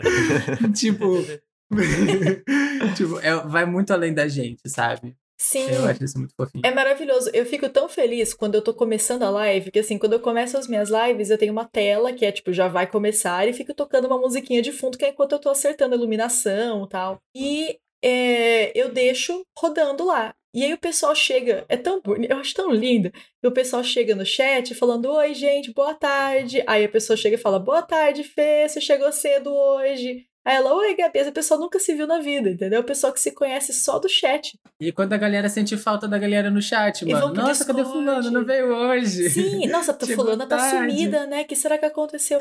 Ou então o pessoal manda no grupinho de apoiadores. Gente, a May vai abrir a live às três, vamos fazer um sprint no Discord enquanto não começa? Eu acho tão, querida, a gente fez amigo secreto, sabe? Do, do pessoal de apoiadores. Massa, massa. E é muito mais legal do mais que encontro no shopping, né? Muito mais legal. Ai, muito. Mas a gente quer fazer o ah, encontro. não. Shopping tem McDonald's. Não, o pessoal da minha live zoa que eu, eu e meu, minhas, minhas jantas de, de improviso. Então, Tem uma pizzaria aqui perto da minha casa que vende pizza de 10 reais. E eu sou o tipo de pessoa que vai olhar pra isso e falar: eu quero pizza de 10 reais, como não? E então o pessoal falou: ai, a gente tem que marcar um encontrinho, a May leva pizza de 10 reais. Meu Deus.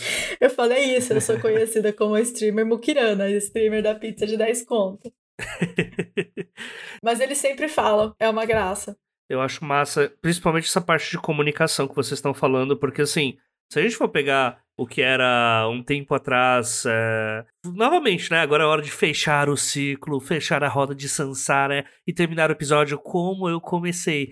né? e eu tava falando sobre como que era o YouTube quando eu comecei a produzir podcast e tal, né? E rolava muito essa parada do que você pode e do que você não pode falar, né? O que pega mal falar, entre aspas, como se fosse uma assessoria de imprensa de regras não ditas e que todo mundo quer ser o mais, entre aspas, profissional possível, mirando um padrão Globo de qualidade, né?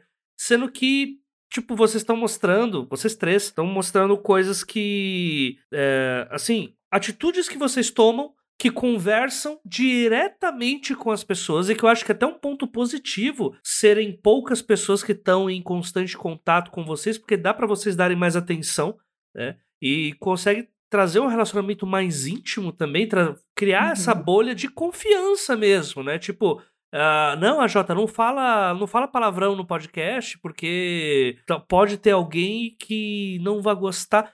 Cara, assim, até quando, principalmente se você trabalha com lives, né? Você vai conseguir manter um personagem e tá gostando daquilo que você tá fazendo, né? É muito mais fácil você ser você mesmo, com as coisas que você acredita, com os discursos que você faz, com a zoeira que você faz, e agregando pessoas que gostem daquilo, né? Ao invés de mirar todo mundo de uma vez, né?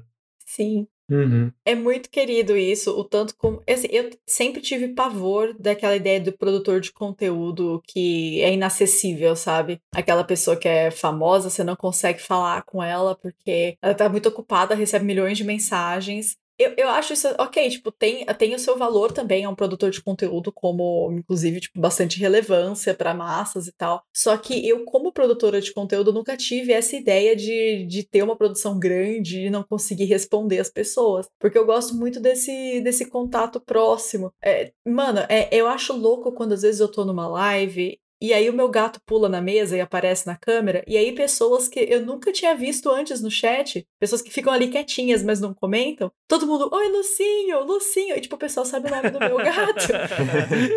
Entende? Porque que tem muita gente que assiste, e por mais que a pessoa não interaja com a gente, ela tá ali o tempo todo, entendeu? Ela tá ouvindo. Tem gente que gosta de ficar quietinho só ouvindo a conversa também. E eu acho Uhum. maravilhoso você sentir que, tipo, essa pessoa presta tanta atenção em mim que, que- e nos produtores que, tipo, a pessoa sabe do meu gato. As pessoas perguntam, às vezes, quando eu falo, tipo, ai, tô com dor de cabeça. No outro dia as pessoas, ai, mas passou a dor de cabeça? Você tá melhor hoje? Sabe, é um, é um cuidado, é meio que uma sensação bem forte de comunidade mesmo, de estar ali pelas pessoas. A gente se conversa. é, no fim do ano passado, teve um apoiador meu que ele defendeu o doutorado dele e ele colocou o nome do pessoal do grupinho de apoiadores na, nos agradecimentos do- da tese dele. Que ele falou que a gente ajudou ele a, a focar quando ele estava tentando produzir. Que tava muito difícil e a gente ajudou. Então, assim, é, é- é uma sensação de Ai, grupo que de amigos demais. mesmo, sabe? Que massa. 100%.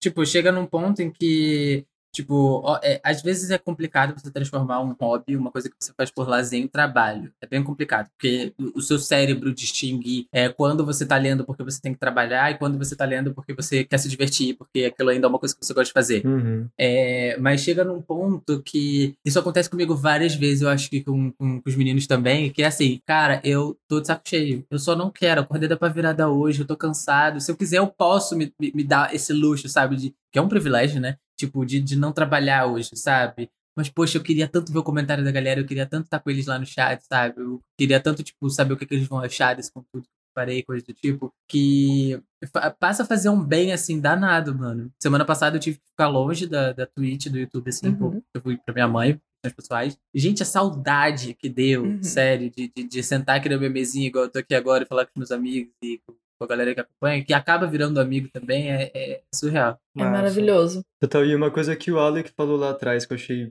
muito importante também é que, além de todo esse contato com essas pessoas que a gente tem, que, a- que assistem a gente, que estão com a gente, conhecer esses outros criadores de conteúdo também e conversar com eles, que eu acho, pelo menos com a galera lá do, do Book Talk, é um negócio que a gente tá começando agora, de se mobilizar pra fazer grupo, pra conversar sobre isso. Porque é um negócio tão específico que a gente Uhum. faz. E, e é isso, é tão difícil explicar para as pessoas o que, que a gente faz. Então, tem essas conversas com pessoas que estão vivendo isso no dia a dia também, estão tendo os mesmos dilemas. Nossa, dá uma aquecida no coração, que meu Deus do céu. Então, é, é- essa união é, é, É bem maravilhoso. importante. Eu amo a união de produtores de conteúdo. Eu e o Alec, a gente é velho de guerra, né, Alec? Eu acho que não lembro quanto tempo que a gente se 100%. conhece. Mas eu amo. Tem uma história, eu e o Alec, que eu amo contar, que é maravilhosa. Ai, não, vou eu de não, não, novo. isso Ai, é pura humilhação. A Jota corta ela. Eu não sei, agora eu fiquei no impasse. Agora- Não, amigo, olha só, se você É gosta de mim. A Jota. A Jota, você já dormiu na minha casa, Jota. Joga o pessoal aqui na roda. Se eu gosto de você, eu jogo só nos extras, né? Não deixo só no programa. Não, se você gosta de mim, disponibiliza é, como conteúdo pago. Depois a gente divide os lucros. Mas a história é que eu tava conversando com o Alec, isso já faz uns anos, e a gente tava conversando sobre um livro de uma trilogia que foi lançada ah, pela Cara, Dark parece Side. né? mentira, mano. Isso É maravilhoso, eu amo essa história. E acho que eu nunca contei essa história na presença do Alec, assim, por voz. Mas eu sempre conto. Que a gente tava conversando sobre esse livro, e daí ele, mas você leu esse livro quando? Eu falei, faz um tempo. Aí o Alec, porque eu não conheço muita gente do Booktube que leu. Eu conheço agora eu, você, e tem mais uma pessoa que leu, que inclusive foi a resenha que eu assisti há vários anos. Vou procurar aqui pra te mandar. Aí eu, tá bom, amigo. Aí eu, de boa, no computador, ele me manda, amiga, esquece, é sua resenha, é você mesmo. Era eu com o cabelo comprido. Em minha, defe- em minha defesa, o Mai é um camaleão. Conheci Mai estava de cabelo curto no outro, ela estava de cabelo curtinho verde no outro, estava de cabelo. Entendeu? E aí eu vejo uma pessoa de batom preto, brinco, piercing, cabelo lá na cintura, eu falei, é outra pessoa. Gente, a vergonha que eu senti quando eu Mas, percebi que era amigo, ela. Mas eu achei tão Nossa. maravilhoso, porque aí foi, foi tão, foi tão é, espontâneo, não foi tipo, ai, eu vi a sua resenha, adorei a sua resenha, não foi tipo, ai, eu adoro essa resenha dessa pessoa aqui, deixa eu pegar pra você. E era minha, quer dizer, ele gosta mesmo da resenha, entendeu? Foi tão Alex Meu. Deus, que maravilhoso. Isso acontece com frequência? Alex, Pera. Eita! Pra que essa pergunta? Pra você não, mesmo. Não, Ai, amigo, infelizmente sim. É porque eu sou uma pessoa que ah, eu, eu tenho uns certos problemas de memória. Então, tipo assim, eu boto. Amigo, é sério. Tipo, às vezes. Ai, gente, que vergonha. Às vezes, tipo, eu coloco o meu celular aqui e saio rodando pela casa e ele está aqui e eu tô rodando a casa. Ah, não, sabe? isso aí é normal. Às vezes, tipo, eu cumprimento a mesma pessoa duas vezes porque eu esqueci que eu falei com ela de manhã. Às vezes eu esqueço Amigo. almocei. Ah, não, é aí problema já- aí sério já não é de, memória. eu peguei o É meu sério? celular pra ligar pro meu celular, porque eu não estava encontrando o meu celular. E eu, tipo, meu Deus, vim aqui, peguei o celular e falei, preciso ligar pra mim mesma, porque eu não sei onde tá meu celular. E eu não me liguei, eu só me liguei depois que eu disquei o número. E eu fiquei tipo, peraí, calma. Ontem eu tava esperando o Uber e acompanhando ele, porque eu fico acompanhando o carrinho indo lá no GPS, né? Eu fico lá bonitinho. E aí eu aqui, É. ai meu Deus, preciso pegar o celular pra levar. E fiquei, tipo, olhava pro celular vendo que o Uber tava chegando e não achava meu celular. E aí, quando caiu a ficha, eu fiquei. Caramba, gente. Oi, eu sou a 18 eu sou psicanalista, fala comigo, que te aflige. Olha, pela história é Alzheimer, né? Mas enfim. Agora, assim, todo esse papo despojado que a gente teve foi tipo, massa. Muitos ouvintes devem estar perguntando, uau, mas pra que que foi esse episódio? Eu não entendi. E, cara, se você não entendeu, eu literalmente eu trouxe pessoas que estão em mídias diferentes, ou iguais, dependendo do, de quando a Mai tá amando ou odiando o YouTube. né? Mas eu trouxe pessoas de mídias diferentes, que trabalham com perfis de público diferentes, que podem não ter, ah, não ser os maiores de suas plataformas, apesar que o Thiago eu não sei, talvez seja, é, mas é, mesmo Precursora. é, mas mesmo que não sejam os maiores de suas respectivas plataformas, tem um público assim, gigantesco, engajado e sabem trabalhar com esse público de acordo com o que vem pra eles. Então, o que eu tava querendo colocar pra esse podcast não era só apresentar essas pessoas e mostrar como que elas mudam a, o mercado de livro no que se refere à divulgação e interação com leitores, mas também para dar uma dica para você que é escritor, para olhar com outros olhos os canais na hora que você vai divulgar e você não chegar para pessoa, como a gente te- teve o exemplo do Thiago, isso estava na pergunta estava na pauta, mas vocês falaram antes do que eu perguntasse, Tipo, você se dá o trabalho de achar o número da pessoa pra ligar pra ela antes de saber qual é o conteúdo dela, por exemplo. Ou você mandar só o título do livro e você não falar nada sobre. Ou você não sabe fazer a mínima ideia sobre o que a pessoa fala ou não fala e só escrever um e-mail fazendo um papelão de livro que não vai ser lido. Então você tem três perfis de pessoas aqui que tem uma plataforma muito legal, que são pessoas que, sim, são... Eu sou fã, eu sou fã mesmo, falo mesmo. Eu não tava rindo Ah, aqui forçadamente. Ah, E, por favor, comece a pensar não só nessas pessoas, mas em outros produtores de conteúdo que não sejam apenas número, mas também sejam pessoas que fazem um trabalho muito legal e que, pela interação que eles têm com um nicho que é muito concreto, eh, vão poder ajudar vocês também na divulgação dos seus livros. Eh, eu vou pedir para cada um fazer o seu jabá.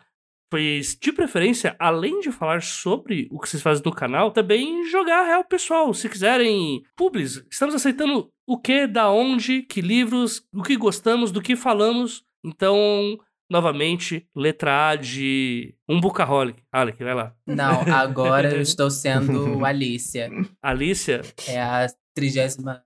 meu Deus. Enfim, é, se vocês gostaram da minha pessoa, vocês podem continuar esse papo por aqui em umcaholic.com, youtube.com.br umcaholic, twitch.tv.br umcaholic, instagram.com.br umcaholic, twitter.com.br umcaholic, enfim.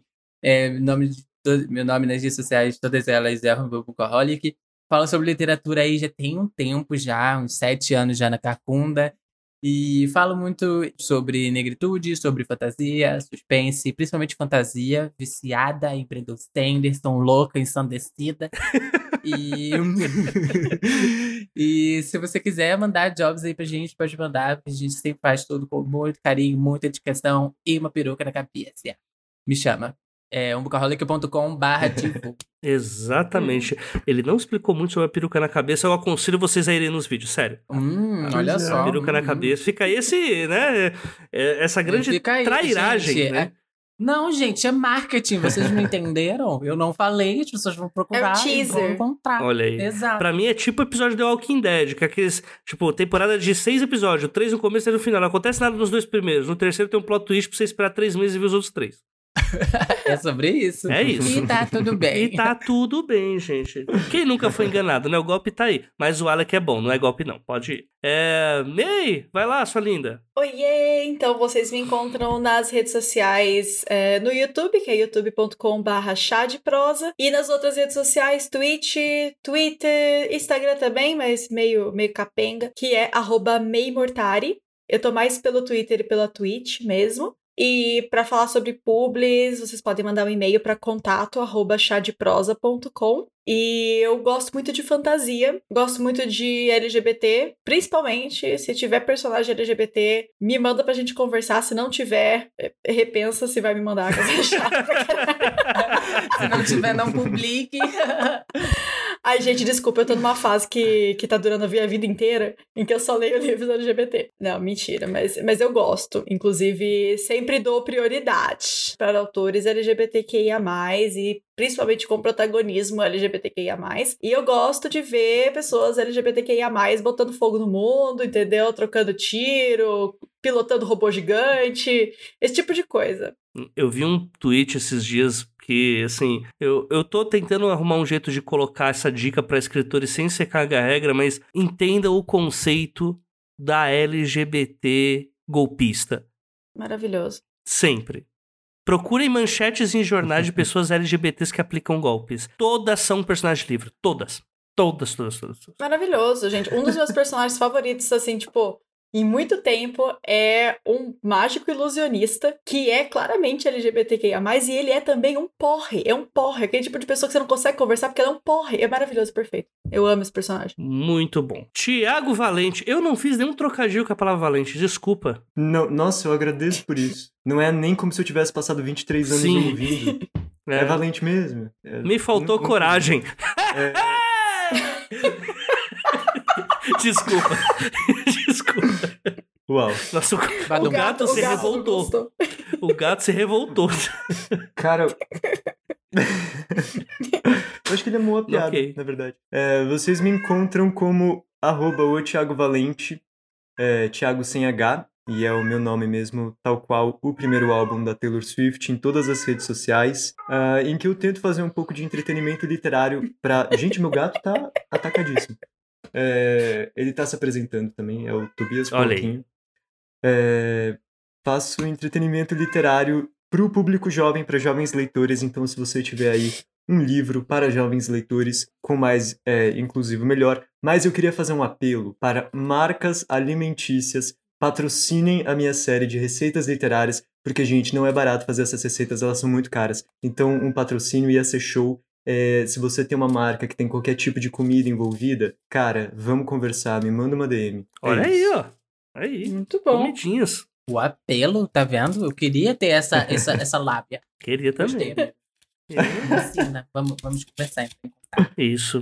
Enfim, gente, muito obrigado mesmo por terem participado, por terem aceito o convite, por terem ficado essas quase duas horas de gravação. Vocês são. Não. Eu já falei um monte de vezes que vocês são fofos, que eu sou fã de vocês, mas o ponto é, eu também estou muito tristinho porque eu queria encontrá-los pessoalmente nos eventos. Tá muito triste, a gente conhece as pessoas e a gente não consegue encontrar as pessoas, né? E aí o que dá pra fazer é gravar. E, enfim, gente, de verdade, eu achei que foi muito legal, vários papos legais e vários papos que gerarão outros papos, inclusive. Então fica o convite de novo pra os três. E Só chamar que eu venho. É só chamar. Alec, você eu quero na retrospectiva 2021. Pelo amor de Ah, Deus. meu Deus. Ah, Eu eu quero. provavelmente vou ser tema tela. Porque daqui pro final do ano eu mato um. Olha, não sei, porque assim, pra entrar na retrospectiva tem que ser treta de grife, assim, tipo, pintar a lombada de livro. tem que ser especial, entendeu? Tipo. Nossa, as enfim. gaitadas que eu dei com esse negócio da, da, da lombada, cara. Esse podcast acontece graças ao trabalho de várias pessoas.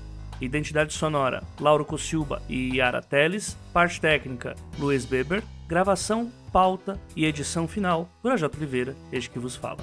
Obrigado por acompanhar e até a próxima quinzena.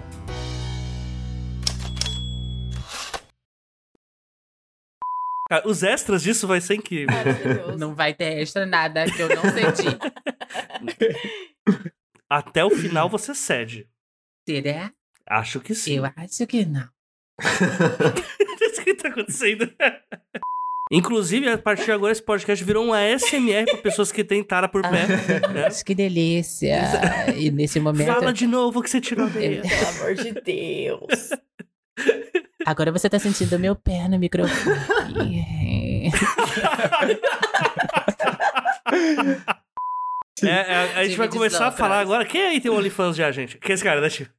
Meu Deus, eu só tenho seis anos. Que Gente, agora que a gente tá com 1 hora e 38 de gravação, falta só 13 horas pra gente terminar com, com o Alec. Ai, que delícia. O papo tá bom. não.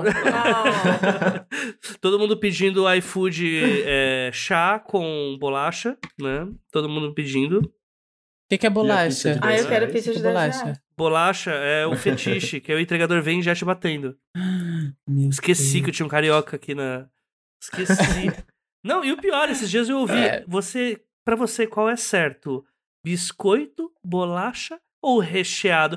Ah, vá a merda com recheado, chegou agora. Nem quem que chama de recheado? Nossa, não, gente, agora fugindo totalmente, desculpa, Jota. Gente, eu descobri que as outras partes do Brasil não chamam aqueles salgados de queijo com presunto de joelho. Não. Claro que Eu não. fiquei passada. É um salgado. Eu não sabia Des- que alguém chamava Não, Não, de sal- descobri que agora é enroladinhos de queijo com presunto. Depende do Uh. tamanho dele. Se ele for grande, é enroladão de queijo com presunto. Não. Se ele for grande, é joelho. Se ele for pequeno, é joelho pequeno. Apesar que como é? Brasil, eu acho que se for grande, é enroladinho grande, né? Tipo, Enroladinho grande de presunto. é... É isso. ótimas informações. Os extras desse episódio vão estar incríveis. Não, o maior o que tá acontecendo da minha vida foi quando eu descobri que no- na minha cidade, em Bauru, o pastel sabor pizza é diferente do pastel sabor pizza de São Paulo. Porque em Bauru, pastel sabor pizza é queijo, presunto e tomate. E aqui, queijo, presunto e tomate é pastel sabor Bauru. Só que em Bauru, a gente sabe que Bauru não vai presunto, porque é rosbife. Enfim, Caraca. isso. É, tal qual comida japonesa no tô- Japão é chamada apenas de comida. Exa-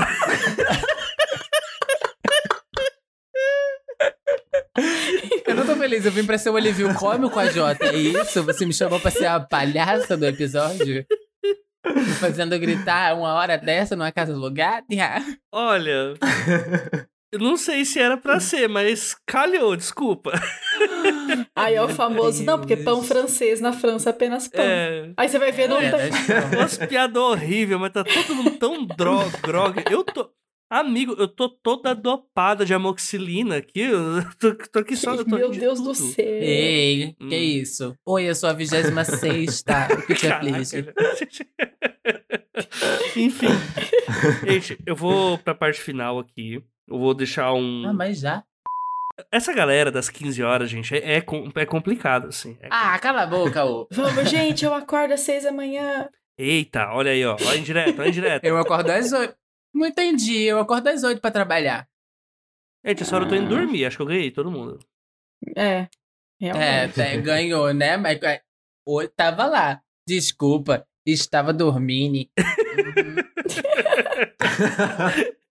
Sabe, eu tô- olha, Não me desmascara, que te comprem, te de- desmascaro. Eu, você não pode. Eu vou ter que cortar isso porque eu sou a única parcela do podcast com representatividade vampírica. Gente, é uma cretinice, né? Agora cortar que eu mandei uma resenha da pessoa pra própria pessoa, você não corta, né? Ai, mano, que humilhação. Eu já tinha esquecido isso, mais. É, vamos lá, vamos lá. Que ódio.